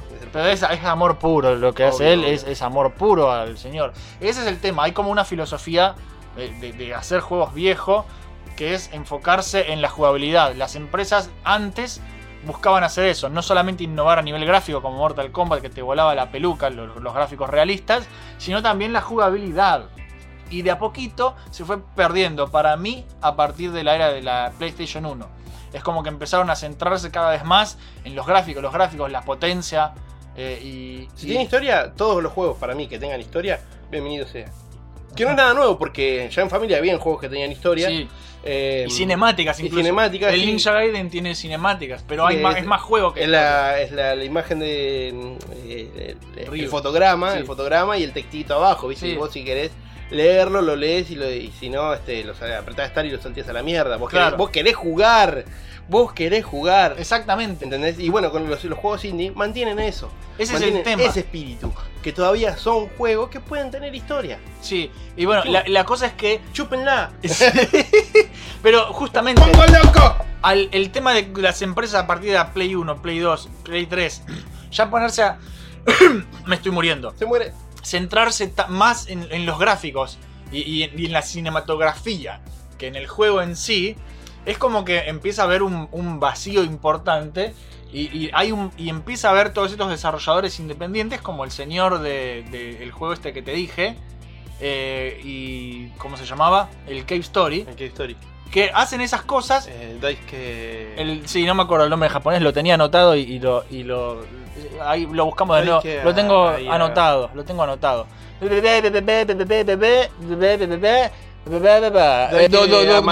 Ese, es el tipo, ese es el tipo. Dai-. Daisuke es el nombre del tipo. Pero bueno, se pronuncia Daisuke. bueno. ¿En qué te estaba diciendo? Ahí estaba. Eh, eh, tipo, al no haber ese tipo de juegos más, empieza a haber un vacío. ¿No? Entonces, más o menos para el 2010, se empiezan a popularizar los juegos independientes de nuevo y aparece, eh, aparecen como una alternativa como a lo que son los juegos AAA. Y empiezan a salir un montón de juegos como lo que es el, el Super Meat Boy, el Fez, el, el Bride y toda esa primera camada de, de indies clásicos que podrían llamarse porque había una demanda por, por ese tipo de juegos. Yo, yo no quiero juegos, o sea, el Shadow of the Colossus es muy lindo, todo lo que quieras, pero no había eh, tanto juego más de ese estilo viejo, ¿viste? De ese estilo que es diversión antes que nada. Entonces empezaron a hacer eso, ¿viste? Es, es otra filosofía de diseño. Eh, Yo por eso en este canal es como que le dedicamos mucho a los indies porque a mí me gustan mucho más que, que los juegos AAA. Yo siempre voy a preferir los indies por todo esto que decimos. Así que bueno, contanos un poco ¿Un juego- vos. ¿Un juego indie no era el Gunstar Heroes, por ejemplo? No sé, no sé si el Gunstar Heroes era indie. Lo hizo Treasure y lo distribuye Sega, directamente Sega, sí, de. Genesis. Sí, sí, ya sé cuál es. Me encanta ese juego. Sí, pero no sé si era... Si contaba como indie. Mm, tarea para el hogar. Sí, estaría bueno investigar eso. Bueno, Y eso que los chicos de Tacta Duken hicieron. El- Saki, sí. Saki es el informe. Muy Saki es el que suele hacer de videojuegos. Si no son de pelea, los hace. Los de pelea los suele hacer Shingo. Eh, contanos un poco los juegos indies que te gustan a vos. Tu top de, de indies, los que más te gusten. Bueno, a mí las- los indios que me gustan. eh, bueno, no, los indies. Bueno, Unas recomendaciones ahí para los pibes. recomendaciones.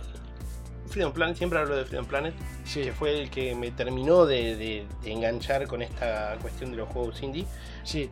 Eh, fue encontrar una. A- lo, lo que estamos huérfanos de Sonic, en ese momento no estaba el Sonic Manía. Sí, Eh, Era todos juegos 3D feos de Sonic. Sí, mm, yo a Sonic en 3D no lo banco para nada. Eh, es cuando, cuando vos este, te querés independizar de tus padres y vas y haces tu propio camino y después a los nueve meses terminas volviendo porque no puedes pagar el alquiler. Bueno, eh, Sonic Manía eh, significó eso. Eh, de- que ya de por sí quienes hicieron a Sonic Manía son un Son montón de fanáticos que crearon eh, Hacían sus juegos propios juegos indies de Sonic. Sí. Hay un montón de, de ports de Sonic donde tenés este, la de Cat, hay un juego donde, que se, que se Hay un montón, hay un montón. eh, el Sonic gordo, el XL. eh, no, ¿Lo viste ese? Sí, lo, lo vi. Eh, está Eh, buenísimo, a mí me encanta. Es Sonic come anillos con- y se engorda. Con la, la hermana de. La hermana de Sonic. Ay, Ah, eh, eh, la que es eh, Sonia, Sonia, y Silver. Sonia y Silver. Está buenísimo ese juego. Ese es uno de los mejores juegos de Sonic porque es un juego con la, la base del Sonic 1, pero hecho de cero. Sí, Hecho de cero, movimientos nuevos, Bueno. este bonus stage nuevos. O sea, es un juego hermoso y es un juego indie. sí. Después, bueno. Eh, todo, eso, todo obviamente eso es que- lo que estaba en Sonic Retro. Y en todas esas páginas. Sí, Y de ahí salieron. tengo unos pollos hoy. Ahí salieron todos esos Juegos juegos. que canta. Sí. Eh, ah, el otro día me contaron un chiste en la calle, eh, después te lo cuento. Eh, el pollo tartamudo. Mi novia, mi novia se quería matar. Pero bueno, em, ¿qué te iba a decir? Justamente, Sega agarró a todas estas personas que hacían esos juegos indies por su cuenta y les dijo, che, con todo lo que ustedes saben, ¿quieren hacer algo posta para celebrar los 25, 25 años? Por- porque la gente quiere esto. Y los tipos fueron recontentos y dijeron sí, y les hicieron Sonic Mania y, y es el mejor juego de Sonic vendido en años. Sí, desde fue- lejos, desde lejos, porque aparte, Sonic, eh, lo que yo te decía fuera de micrófono, o creo que salió grabado. No sé, no me acuerdo. ¿Qué cosa? Yo tampoco. Eso de que Sonic nunca se tendría que haber ido de, De la- de los 16 bits. Sí, Nunca, nunca. Porque incluso en Play 1 había juegos recopados de 16 bits. sí. Así que Con esa estética.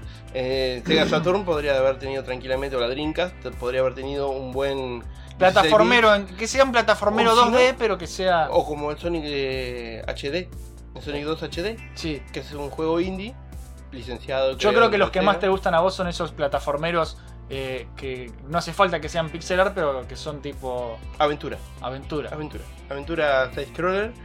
eh, donde puedes ir, recorrer tranquilamente arriba, abajo, este, encontrar puertas, puertas este, secretas y demás. Eh, yo puntualmente con los indie, como decía, eh, empecé por Freedom Planet. Sí, eh, y después me cayó en las manos un Shantae. sí. Fue el Shantae. Estamos viendo la página de Steam del señor Fer. Eh, yo empecé con el Half Genie Hero. Sí, O sea que el fue último. el último. Sí, pero todavía no estaban los DLC, o sea, eh, fue apenas apenas salió, eh, me lo bajé pirata sí. y dije, uy, qué hermoso que es Ricky estaría esto". orgulloso. Ya de por sí, sí, obviamente.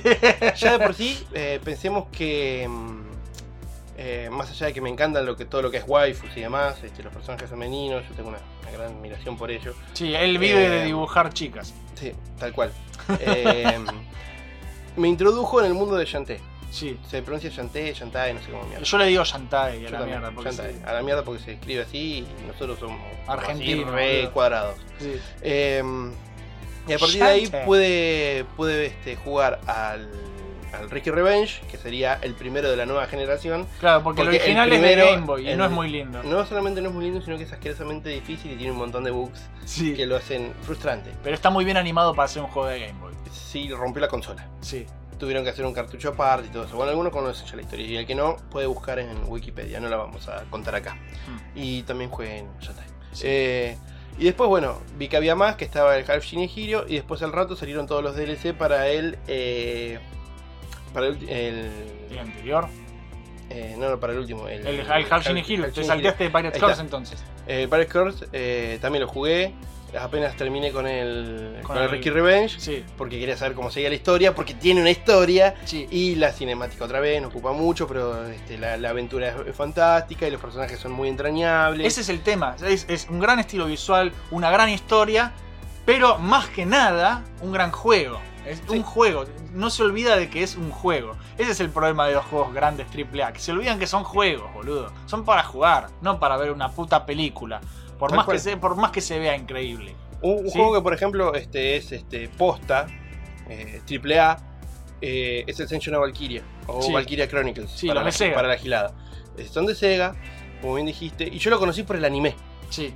O sea, tenía toda una historia, fantástico. Vi el anime y dije, qué lástima que está para Play 3. Y como yo en, esa, en ese momento no me la iba a comprar la Play 3 de la, de la misma manera que no me la voy a comprar ahora y que tampoco me voy a comprar la Play 4, eh, cuando salió para Steam para mí fue una alegría total. Sí. Lo pude jugar por primera vez y fue una experiencia parecida.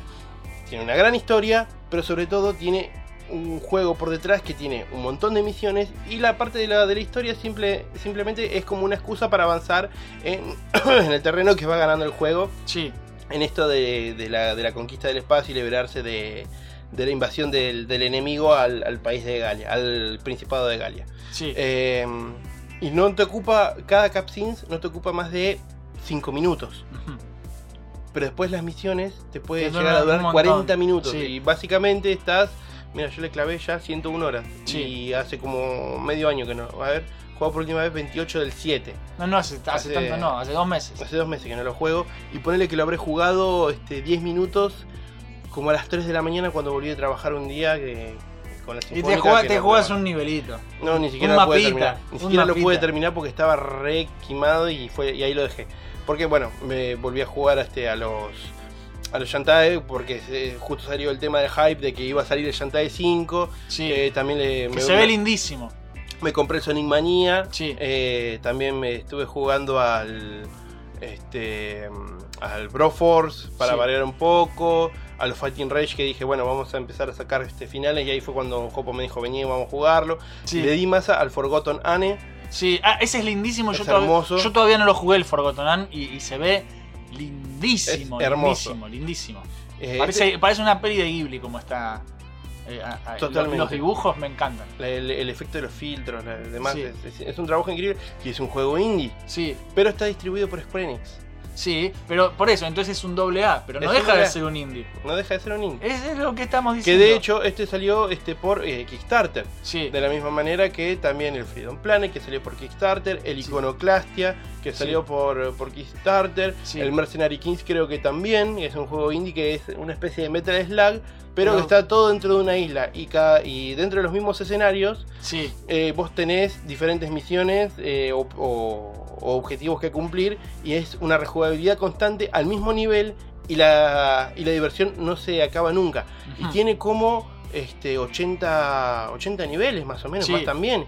Y es un juego que darlo vuelta te lleva a unas 25 horas. y que tiene una música de la concha de la lora. Y Que me tiene encanta. una música muy buena. El Mercenary. Kings a mí me gusta mucho, pero lo traté de jugar de a dos y me divide la pantalla. Yo quería jugar los dos personajes en la misma pantalla No, no. y no se puede. Eso me hincha las bolas. Bueno, pero Es se puede el- jugar El eh, único defecto online. online. se puede jugar. Sí. Pero si yo lo quiero jugar con vos, por ejemplo, en la misma Local, compu, no. eh, eso es lo único, el único defecto que tiene Mercenary Kings para mí es ese. Bueno, pero está bueno, ¿sabes por qué? Porque uno puede recorrer por un lado y otro para el otro sí. y hacer las mismas pantallas en menos tiempo. Claro. Y además creo que los, los este, ¿cómo se llama? Los premios se dividen y los y los, los materiales que vos recaudás este, también. Creo que lo agarra uno y también es como que lo agarra el otro, ¿viste? Sí, Eh, mm, después, bueno, otro que estuve jugando es el de Vagrant, sí. que no me gustó tanto. eh, me pareció muy duro. Es un problema de indies, ¿no? Sí, Es una minita con una espada que creo que quedó varada en una isla y la encuentra otra flaca y tiene que ir a buscar a no me acuerdo quién. No, no, me acuerdo, no me acuerdo. La cuestión es que. Me. Después, eh, este también, el Baldur's Story, sí. eh, tiene unos gráficos increíbles. Lo que sí, no le dediqué el tiempo que, que le debería dedicar, pero me está resultando muy divertido. Sí, Pero muy divertido. Después el Yomawari Night Alone, por ejemplo, es una nenita que mm, llega la noche eh, a la casa y, y bueno, la hermana, este, no, me- no me acuerdo qué, qué mierda iba a hacer. Y, y bueno, esta piba se va, se va a buscarla y la, la hermana no la encuentra más. Ah, el perro había desaparecido y la, ¿Qué, y la- tipo la de nena terror? es de terror.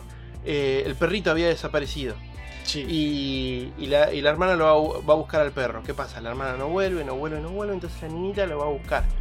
Y a cierta hora es como que de las alcantarillas o de las sombras salen un montón de monstruos. Y es un juego que te corre porque la nena empieza a tener taqui- taquicardia. sí. Uy, boludo, eso me interesa Y- ver cómo está hecho. Claro, viste, el juego es muy creepy porque encima es todo muy cute, muy moe. Pero es eh, de miedo. Es de, es de muy miedo. Y te juro que cuando empieza, empieza la taquicardia y te empiezan a perseguir fantasmas que, que no los paras con nada y vos tenés un montón de desvío y, y ya la ciudad a cierta hora es como que se vuelve un laberinto. Es un juego muy difícil y te pone nervioso. Está bien Eh, hecho. Está muy bien hecho. Eh, otro que no sé si es este ¿Indie? Indie es el de Bud Spencer y Trent Hill. Sí, ese creo que sí es indie. Y está muy bueno y yo Es todavía no lo jugué. Excelente homenaje a estos dos genios del cine italiano. Eh, la verdad que fantástico. Eh, después, bueno, curiosamente, por ejemplo, Cat Maze lo jugué un poco, pero no lo pude disfrutar. Mira, lo jugué dos minutos. Sí. Pero, ¿por qué? Es un, es un juego de gráficos prácticamente nulos, pixelar re chato. eh, Sí. es, un pixel art 16 bit- barato, sí. Sí, es un 16 bits de esos de Sega que no termina de ser este. como como el Alex Kidd, por ejemplo. Sí, Que está entre los. eh, que parece más de 8 bits que de 16. claro. Pero vos sabés que no me lo corre. No te lo corre. No me lo corre. Me lo corre Qué con una lentitud. O sea, la, la música se va a la mierda. Y la, la jugabilidad es como que durísimo, duro como rulo de estatua. No tengo idea por qué te anda así. Ni yo tampoco. Y bueno, Forward Sky, este lo quiero jugar, es una, una caballera o una espada china que tiene que ir subiendo por torres de diferentes niveles. Lo jugué 4 minutos y me lo corre como si estuviera eh, con el ratoncito de la computadora cansado. Así que Sí. eso me implica tener una, una placa de video que le dije al señor que seguramente para, para Navidad me la voy a comprar. Entonces ahí yo le voy a decir, che, mira, este juego está bueno. Sí, El Submerged, lo mismo, tengo el mismo problema, es 3D, no lo puedo aprovechar. Pero es un juego australiano. sí. Es indie también. Es indie también, es un juego australiano y mira cómo se ve ya de por sí. Te a- le estoy mostrando una pequeña imagen Sí. solamente porque es todo lo que le puedo Está en un bar- barquito navegando y se ve re lindo. Es que no hace falta ser. Hay gente que dice que relaciona directamente indie con pixel art. Y no siempre es el caso. Los Momodora están lindísimos. Los Momodoras, bueno, Sale- el- el sacaron, 3 sacaron un juego nuevo. Se llama. Ah. Se llama. ¿Cómo se llamaba el, el de los creadores de Momodora? El nuevo que sacaron ahora lo estuve jugando yo. Minoria. Ah, sí, lo tengo en lista de favoritos. Eh, que bueno, eh, ahí voy a requerir también una placa de video. Sí. Porque Eh. ya, ya pasa a ser 3D. Exacto. Porque son gráficos 3D, pero es, es, es jugabilidad 2D. Es como los Momodora. Ujú. Los Momodora son Los muy Momodoras son hermosos. Eh, eh, son dos personajes, son dos sacer- sacerdotisas. Momo e Isadora. lindos. Sí. Eh, y tienen que ir purgando determinados reinos. Está el 3, yo tengo el 3. Y el este, Revier Under Under the Moonlight. Que este es más lindo todavía. Sí, a mí y el es más Revier, largo. el Revier me gusta mucho. Y también tiene su dosis de waifus interesante. Bueno, otro de los grandes juegos que, que es hermoso, es muy 16 bits de Super Nintendo Sí, encima, eh, es el Time Spinner. sí. Yo lo jugué, lo empecé a jugar, no lo, no lo terminé todavía.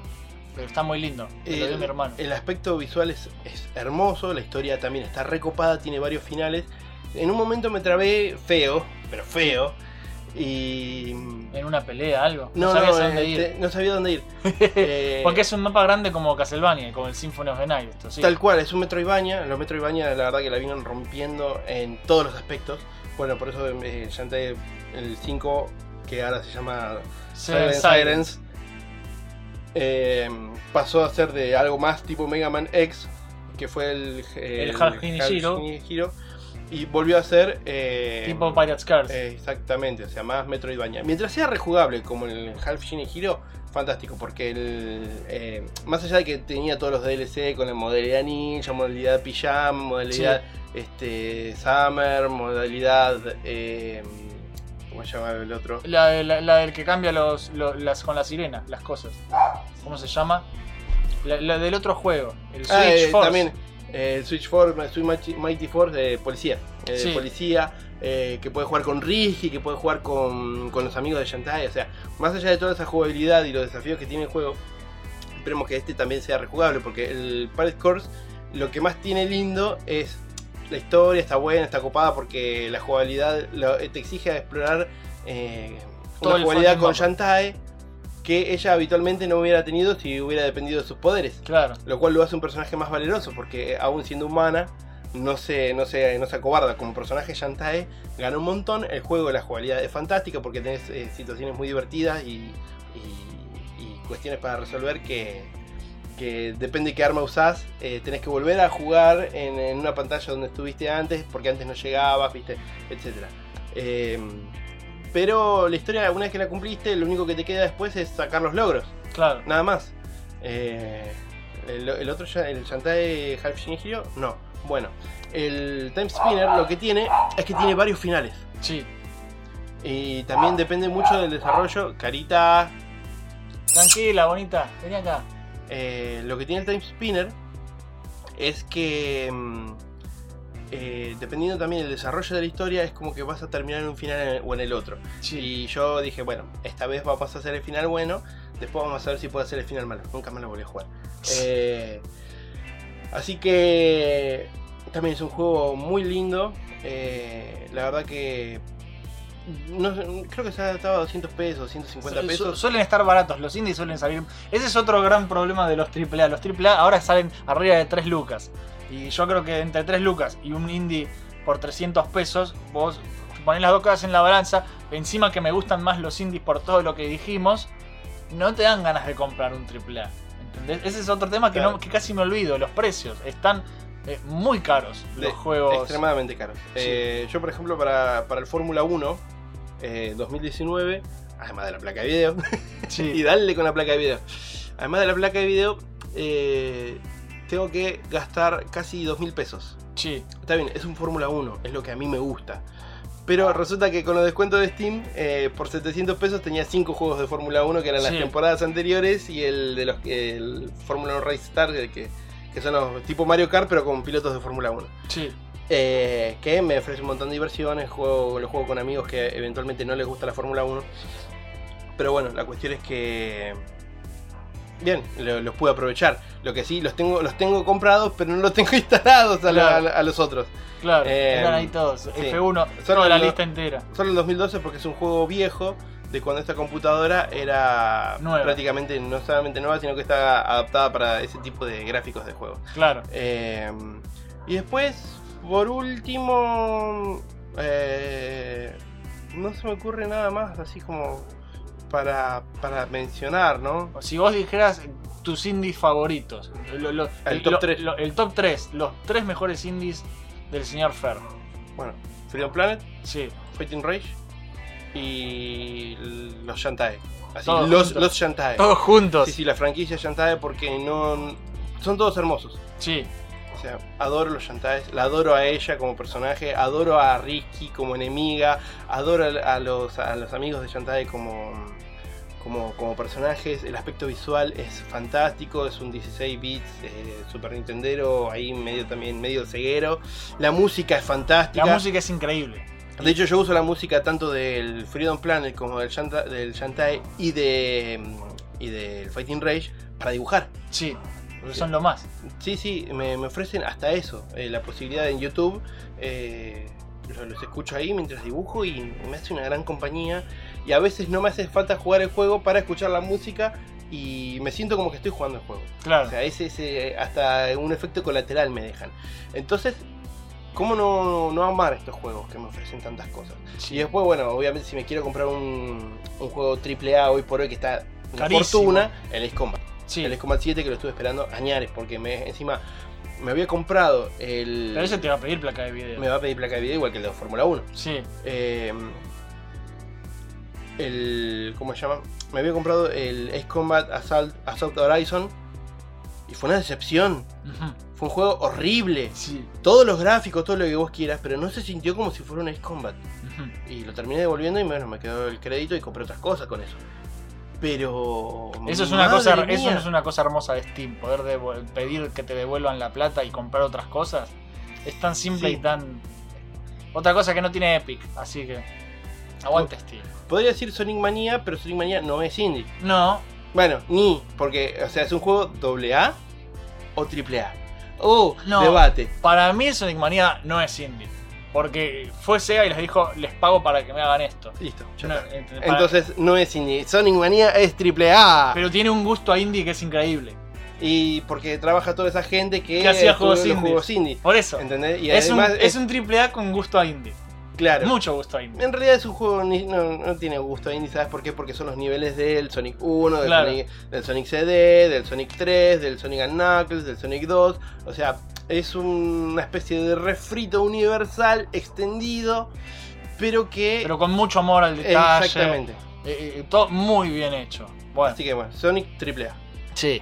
A ver, te recomiendo yo los indies que me gustan a mí, Dale. que son, eh, a ver, no son tantos. A ver, o sea, sí, en realidad sí. Me, me gustan demasiados indies, pero eh, los- si tuviera que hacer una selección de los que más, más, más, más me gustan, serían plataformeros clásicos, ¿sí? Eh, plataformero clásico tipo Super Meat Boy, tipo Celeste, Bride, Celeste. el Tiny Barbarian me gusta muchísimo también. El Shovel Knight, ese tipo de juego. ¿El Tiny Barbarian no estaba para celular también? No, el Tiny Barbarian está para compu y todavía Saki no lo ganó. Oh, Oh. otro- Otro palazo. Pero bueno, em, esos juegos, los plataformeros clásicos. También los que me gustan mucho son todos los que van para el lado de lo Metroidvania, que soy recontra fanático. También los Shantae, igual que vos. Eh, me gusta mucho la Mulana, que es un juego así. Lo compré. Es muy difícil ese juego. Es muy difícil, pero es un mundo. Es una, Es gigante. es una ruina gigantesca para explorar con un tipo que se caga latigazos. Es un Indiana Jones chino. El mejor Metroidvania indie que existe se llama Hollow Knight. ¿Sí? Es un juego que para mí es perfecto. El Hollow Knight lo ubicás de nombre más o No. menos.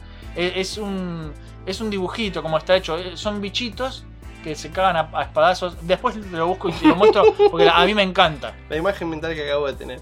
Bueno, otro que me gusta mucho es el Fez, que es el, el pibito este blanco que tiene un Fez rojo, que es, es como una mezcla, es un punto intermedio entre Metroidvania y plataformero clásico, porque tiene esta cosa de, que eh, es exploración de un mundo abierto con plataformas, pero no, no es que vas consiguiendo poderes, sino que vas resolviendo muchos acertijos, puzzles, etc. Y por último, si tuviera que elegir un juego indie para jugar por el resto de mi vida que fuera mi favorito, y listo, sería el Spelunky. El Spelunky es un juego que yo nunca desinstalo de mi compu porque siempre vuelvo a jugar ese juego porque Eh, es, es un roguelike. Pero entonces- es lo que te decimos, ¿no? Ro- rock. Claro, es, pero es mi roguelike favorito. Y lo que tiene es que tiene eh, niveles generados aleatorios de una forma muy inteligente. Y, y es eso en un plataformero clásico. Y me encanta, me encanta. El, el Spelunky es un juego que nunca voy a desinstalar. Salvo que tenga que formatear, pero en cuanto formatee, lo primero que voy a hacer va a ser instalar el Spelunky.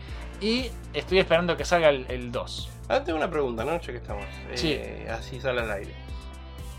Si vos reformateas la computadora, perdés todos los logros de Steam, ¿no? No porque están asociados a la cuenta, a la cuenta. online. Ah, listo. Entonces, no, ni en pedo. Igual, igual, hay una cosa que es estúpida, que me pasó jugando Dark Souls, que no son indies, pero bueno, viene al caso justo.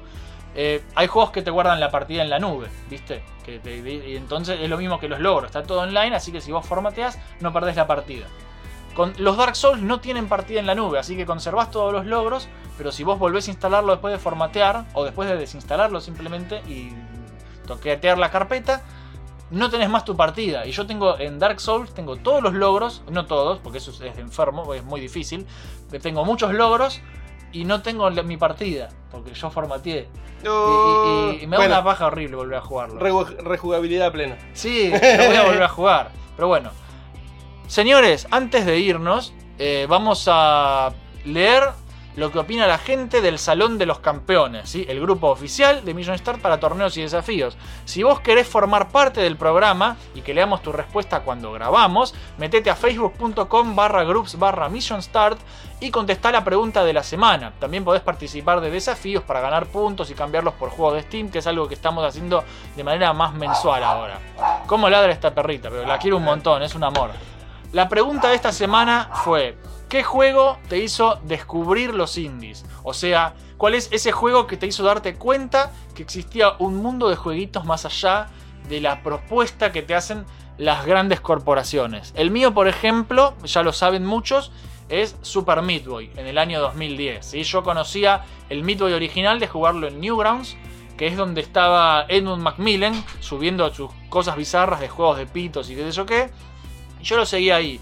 Y cuando vi que se lanzó Super Meat Boy eh, en, Steam, por ejemplo, y en Xbox, y, que si ven el documental Indie Game The Movie van a enterarse de lo que estoy hablando, yo descubrí que existían los indies, que existía esta alternativa a los juegos AAA que ya me venían cansando. Y me metí de lleno y, me encantó. Y los indies conquistaron mi, corazón, ¿entendés? Es como que me volaron la peluca. Yo con eso descubrí los juegos independientes. ¿Vos qué juego te hizo descubrir y darte cuenta que había un mundo de juegos independientes? Qué buena pregunta. Pensalo, pensalo. Han pasado 84 años. Fernando sigue pensando. Eh, por tirar uno, uno así de parte del, del triplete de Freedom Planet, que fue hace ya 5 años. Sí, y ahí es cuando te cayó la ficha de, de que los indies son una cosa. Eh, a mí me sorprendió que, que los juegos indie tuvieran esta, este nivel de, de grafismo, de calidad que tienen ahora, porque hace 20 años era impensado. Hace 10 años solamente era impensado. Sí, Eh, creo que todo empezó a cambiar a partir de que, bueno, este, PlayStation y, y Nintendo empezaron a aceptar juegos indies en sus, en sus en sus plataformas. plataformas sí. y por lo tanto es, es como que hay- Se volvieron popular. Y porque se dieron cuenta que daba dinero y dijeron, che, chicos, yo también quiero un pedazo. Es una cuestión de eso nomás. Pero y están re bien. están para re mí, bien. esta- yo les compro mil veces más a los indies que, que a Sony o a Microsoft, por ejemplo. La, la verdad que es así. Y el Freedom Planet dirías vos que es el juego que te hizo descubrir o, o percatarte de que los indies eran algo así de Claro, me grande. hizo, me hizo percatar eso. Por ahí jugué un montón de juegos indie en su momento que no me enteré que eran, que eran, indies. indies. Claro. Eh, Tipo ROMs de Sonic esas cosas. ROM hack. más, más allá de eso, eh, juegos originales por ahí que... Sí, Eh, hay muchos juegos indie eh, hechos en Flash. Sí. Que tienen una calidad increíble. Hay uno que se llama Crackle Cradle, sí. que es una Son juegos indie. puta locura. Es- eh, son tres minitas que están este, una, una colegiala, una flaca que tiene una espada y una, y una mina grande que usa una... mm, ¿Cómo se llama? Una... mm, eh, No sé. No sé cuál es, es- Estas lo armas de un solo tiro. ¿Qué? Una Eh, tipo, tipo arcabuza. Sí. Usan una, una arcabuza. eh, y bueno, van en, en una base militar. Después este, andan en un montón de lugares returbios. Y es más de lo que per- eh, pertenece al género de juego. Eh, Riona. Sí. Riona, que son donde son minas puestas en situaciones completamente extremas y que cuando les toca morir mueren de una forma muy grotesca. Sí. Eh, Los japoneses tienen un género para todo. Eh, sí, y bueno, la- las flacas podían ser comidas por sapos gigantes, que es un boss, eh, reventadas por, eh, por alguna eh, que se cae una torre y la flaca queda aplastada y vos la, la, la sangre las tripa por todos lados. Por ahí vas caminando de la manera más este, eh, pancha posible y la flaca se corta mil pedazos y resulta que habían alambres invisibles que te, Sí. te cortaron, eh, te cagan a tiros. eh, Después te muestro algo. Es- Bueno, es increíble. Y encima está hecho todo en Flash. Y es re divertido, re dinámico, re difícil. es que Eh, sí, entonces hay un montón de juegos así hechos en Flash que la gente subía. Usas el mouse. Sí, y son indies, pero no se los pero uno no pensaba, ah, esto es un indie. Recién eh, cuan- cuando eh, empezaron a salir en consolas, en Steam y todo eso, es como que la gente empezó a darse cuenta. Bueno, ahora vamos a leer las respuestas de nuestros oyentes en el grupo oficial, el Salón de los Campeones, que tenés que abrir el Facebook. Porque las leemos de Facebook. Ah, yo pensé que ya lo tenías todo separado. No porque capaz escribió uno a último momento y me enteré tarde. No, se jode. se jode. Pero vos estás en el grupo del Salón de los Campeones y participás bastante. y compartís cosas, ofertas de GOG y sin saber lo que es GOG. Eh, en realidad es mi gemelo malvado. Ay, bueno, misiones, porno no. Misioneras, no tampoco. Juan Pablo Morales. Si te lo pones a pensar, los juegos sin licencia son juegos indies. Sí, hasta ahí nomás. Es como lo que dijimos de que en realidad te los están vendiendo, eh, es como lo de Flash y Batman. Sí. Pero más o menos, puede ser. No, pero aparte de ahí ya hay, es otro debate de qué, es este port, qué es hack. Mm, Así que Es un mundo aparte extremo. sí. Bueno, el Que en este. eh, es- es- él, es, él es el pirata. Risting, sí. Risting. Pero él ya hizo un video sobre esto.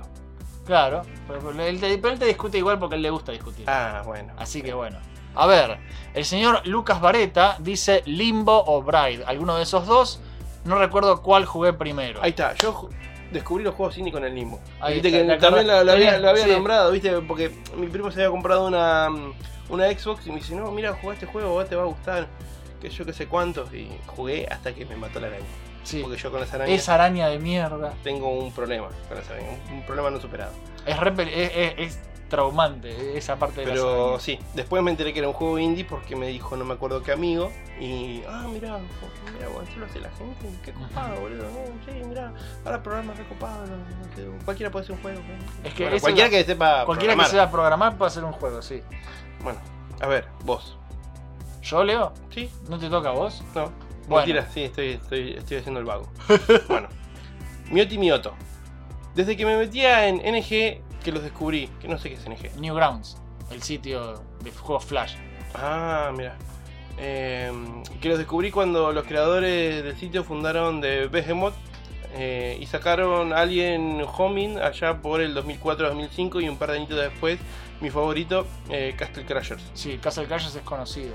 Que también son juegos hechos que empezaron como, como juegos hechos en Flash y después los empezaron a pasar a la PC. El Castle Crashers, el de los caballeritos que se cagan a piñas. en- ¿Lo conoces ese? No, Después te lo muestro. Es un juego Flash muy conocido, pero que se convirtió en un juego indie que se vende en Steam, en Xbox y en todos lados. El señor Mario Oscar dice Super Meat Boy. De ahí empecé a buscar y buscar en esa clase de juegos. Sí, el Super Meat Boy fue el que a mí también me hizo descubrir lo que eran los indies, de alguna manera. To the Moon, dice Alex Farías. Entre que me puso mal ese juego por varios meses y por el final, y lo digo posta, y empecé a indagar sobre ciertos indies luego. Y, y ese juego tiene una historia muy triste. Es, una, es tipo RPG, pero novela visual. Es raro. Es, es un tipo que se está muriendo y vos le haces cumplir sus, sus sueños. Una- Uh, Eh, es flashero como el culo. Señor Luarnitran Raúl Quiroga dice: Broken Age, The Unfinished Swan, Bride, no recuerdo. Llego a los 40, no me pidan memoria. Oh, pobrecito. bueno, Teodoro Cordura. Creo que también el Super Carne Bueno, fue una bocanada de aire fresco, ver eh, que todavía vivía en plataformero 2D, mi género favorito, y así 20 páginas de mala literatura. Sí. Un saludo. Un saludazo, señor Ted. Gerardo Valdivia, o Valdivia, no sé si le falta la tilde o lo escribió mal o no. Val- Valdivia. Valdivia. Dice, los juegos Flash se pueden considerar indies y volvemos al sí. mismo debate. Sí. Esos juegos te salvaban las papas cuando ibas a un ciber desconocido y no tenían juegos. sino como todo el mundo, con Super Meat Boy y Limbo. Sí, se ve que Limbo también fue uno de los grandes. Sí, apa- porque aparte estuvo en una consola importante. Sí, Eh, ¿Ese estuvo solamente en Xbox o también estuvo en PlayStation? No sé si estuvo en PlayStation, pero sí está en PC ahora. Christian Noir. ¿Ahí o al? Al. Al, al siempre carecer de una PC gamer, iba buscando juegos de menores recursos y por lo general los indies no piden mucho. El juego indie que me dio una nueva perspectiva de la industria fue el Hollow Knight. Juego perfecto sin micromierdas y es un 10 de 10. Agregando que fue creado por tres personas, eso hace quedar más en evidencia que otras empresas con más de 400 empleados no pueden sacar nada potable. Sí, completamente de Lo que, acuerdo. estábamos, lo que estuvimos hablando hace un rato. A ver. Valeria Díaz dice, creo que Bastión de Super Giant Games. Ese es otro lindo juego independiente copado. Te toca a vos y a un amigo conocido. Un amigo de la casa, Franz Gerza. Creo que fue Limbo, listo. Sí. Pobre Fran. Creo que fue Limbo. Pero en ese momento no sabía que era un juego independiente, lo que me pasó a mí. Sí. No pude recordar cuál fue el que me dio la cachetada de no pibe, no te lo publica, ex publisher grande. Sí. De, de todas formas, me molestan los indies vaqueados por compañías. Ah, Los bueno, doble A. Sí. Sí. No es que esté mal, pero que lo hagan, sino que, mm, eh, que se llamen indie, te matamos. Sí, sí, sí, es lo que estuve discutiendo yo también con él. Es- para mí sí son indies y para él no. Ese es el tipo de persona que yo te digo que me discute de que no son indies. Para mí sí son indies. Podrán tener toda la libertad creativa, pero tienen una espalda financiera ilimitada. Bueno, no tanto. Entonces medio como que me choca porque no es lo mismo que un estudio independiente que pone todo. Sí, ahí se armó una discusión, después hay muchas respuestas, pero no las vamos a leer. Pero es justamente la discusión que queríamos tener hoy de por qué para nosotros sí los AA son independientes. A ver, el señor Diego Re dice: Yo creo que fue Cave Story, juegos jodidos si los hay. Me acuerdo que encontré un mini documental en YouTube sobre el creador y mostraba todo el sacrificio y trabajo que hizo el loco. Hay un montón de casos así, están buenísimos. Pero más que nada, quien me hizo conocer los indies fue un blog viejito que ya no lo actualizan más. Se llamaba La Ciudad Olvidada, el blog de Serael. Y sí, fue olvidado porque se llama La Ciudad Olvidada. Todavía está online. Este blog se centraba en juegos indies que nadie conocía. Lo recomiendo. Y bueno, para ver. Bueno, a ver. Eh, Agustín Bernal, que Story. Ah. y muy emocionado. Elías Arenas dice, creo que fue Infectonator. Empezó como juego Flash, pero como daba para mucho, le metieron ganas y sacaron un juego zarpado. No lo conozco el Infectonator, así que no sé de qué estás hablando.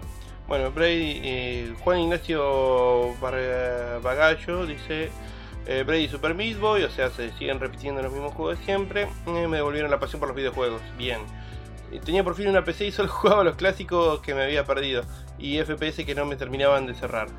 Cuando vi Indie Game The Movie, eh, Que es el documental que te decía yo antes. de- Sí, sí, estaba tratando de hacer memoria. Eh, jamás volví a recurrir a la piratería. No podía cargar a gente que se la rejugaba poniendo sangre, sudor y lágrimas en fichines hechos con amor y personalidad e integri- e integridad física. Y yo por ese mismo motivo también me terminé haciendo una cuenta de, De Steam. de Steam. Claro. Porque no, no te, no te daba la cara para. No. tipo, No, es como que mm, eh, agarre a Además que son- escanee mis libros y los reparta gratis por ahí. Claro. Y no me compren el libro a mí, me jode. Claro, es que además es, es como que se lo merecen y además están baratos. Sí. Están baratos, los venden por monedas. Alan Nicolás dice The Binding of Isaac. Sí, otro juego muy conocido. No, no lo conozco.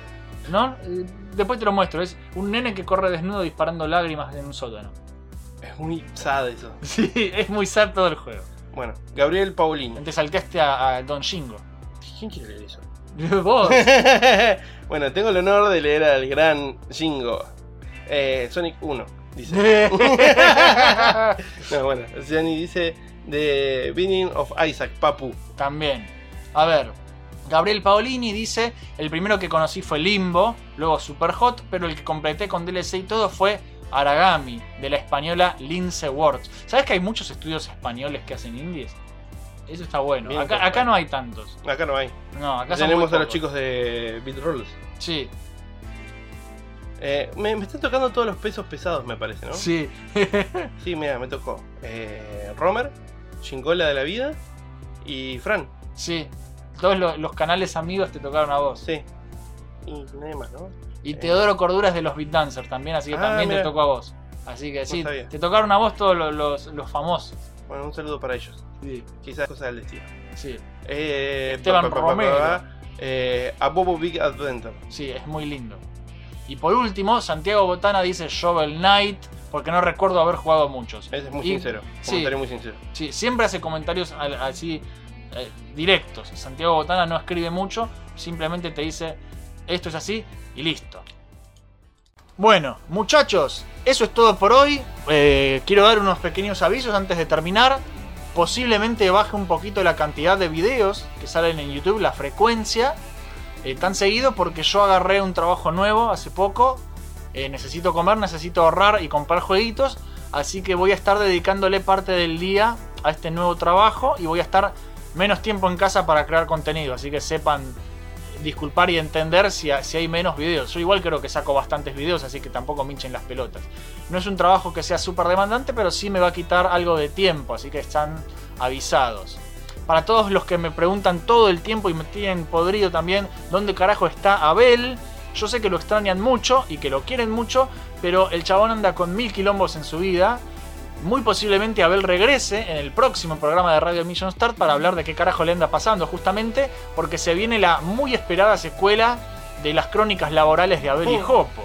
No puedo prometer nada, pero nada, sepan que estamos haciendo todo lo posible para mantenerlos entretenidos. Abel está muy enquilombado, muy enquilombado, pero va a volver, va a volver cuando pueda porque le gusta mucho. Y ahora sí, acá se termina el programa de hoy. Quiero agradecerles a todos los que se quedaron escuchando hasta el final, la gente que siempre nos banca y se fuma todo el episodio. Muchas gracias a vos, Fer, por pasarte por el programa, que siempre es un gusto tenerte acá en el canal y salen cosas muy divertidas porque tu opinión, además de ser entretenida, es, es sincera y es como completa. Tipo, tenés una visión que a mí me gusta mucho. Bueno, eh, gracias a mí por estar con vos.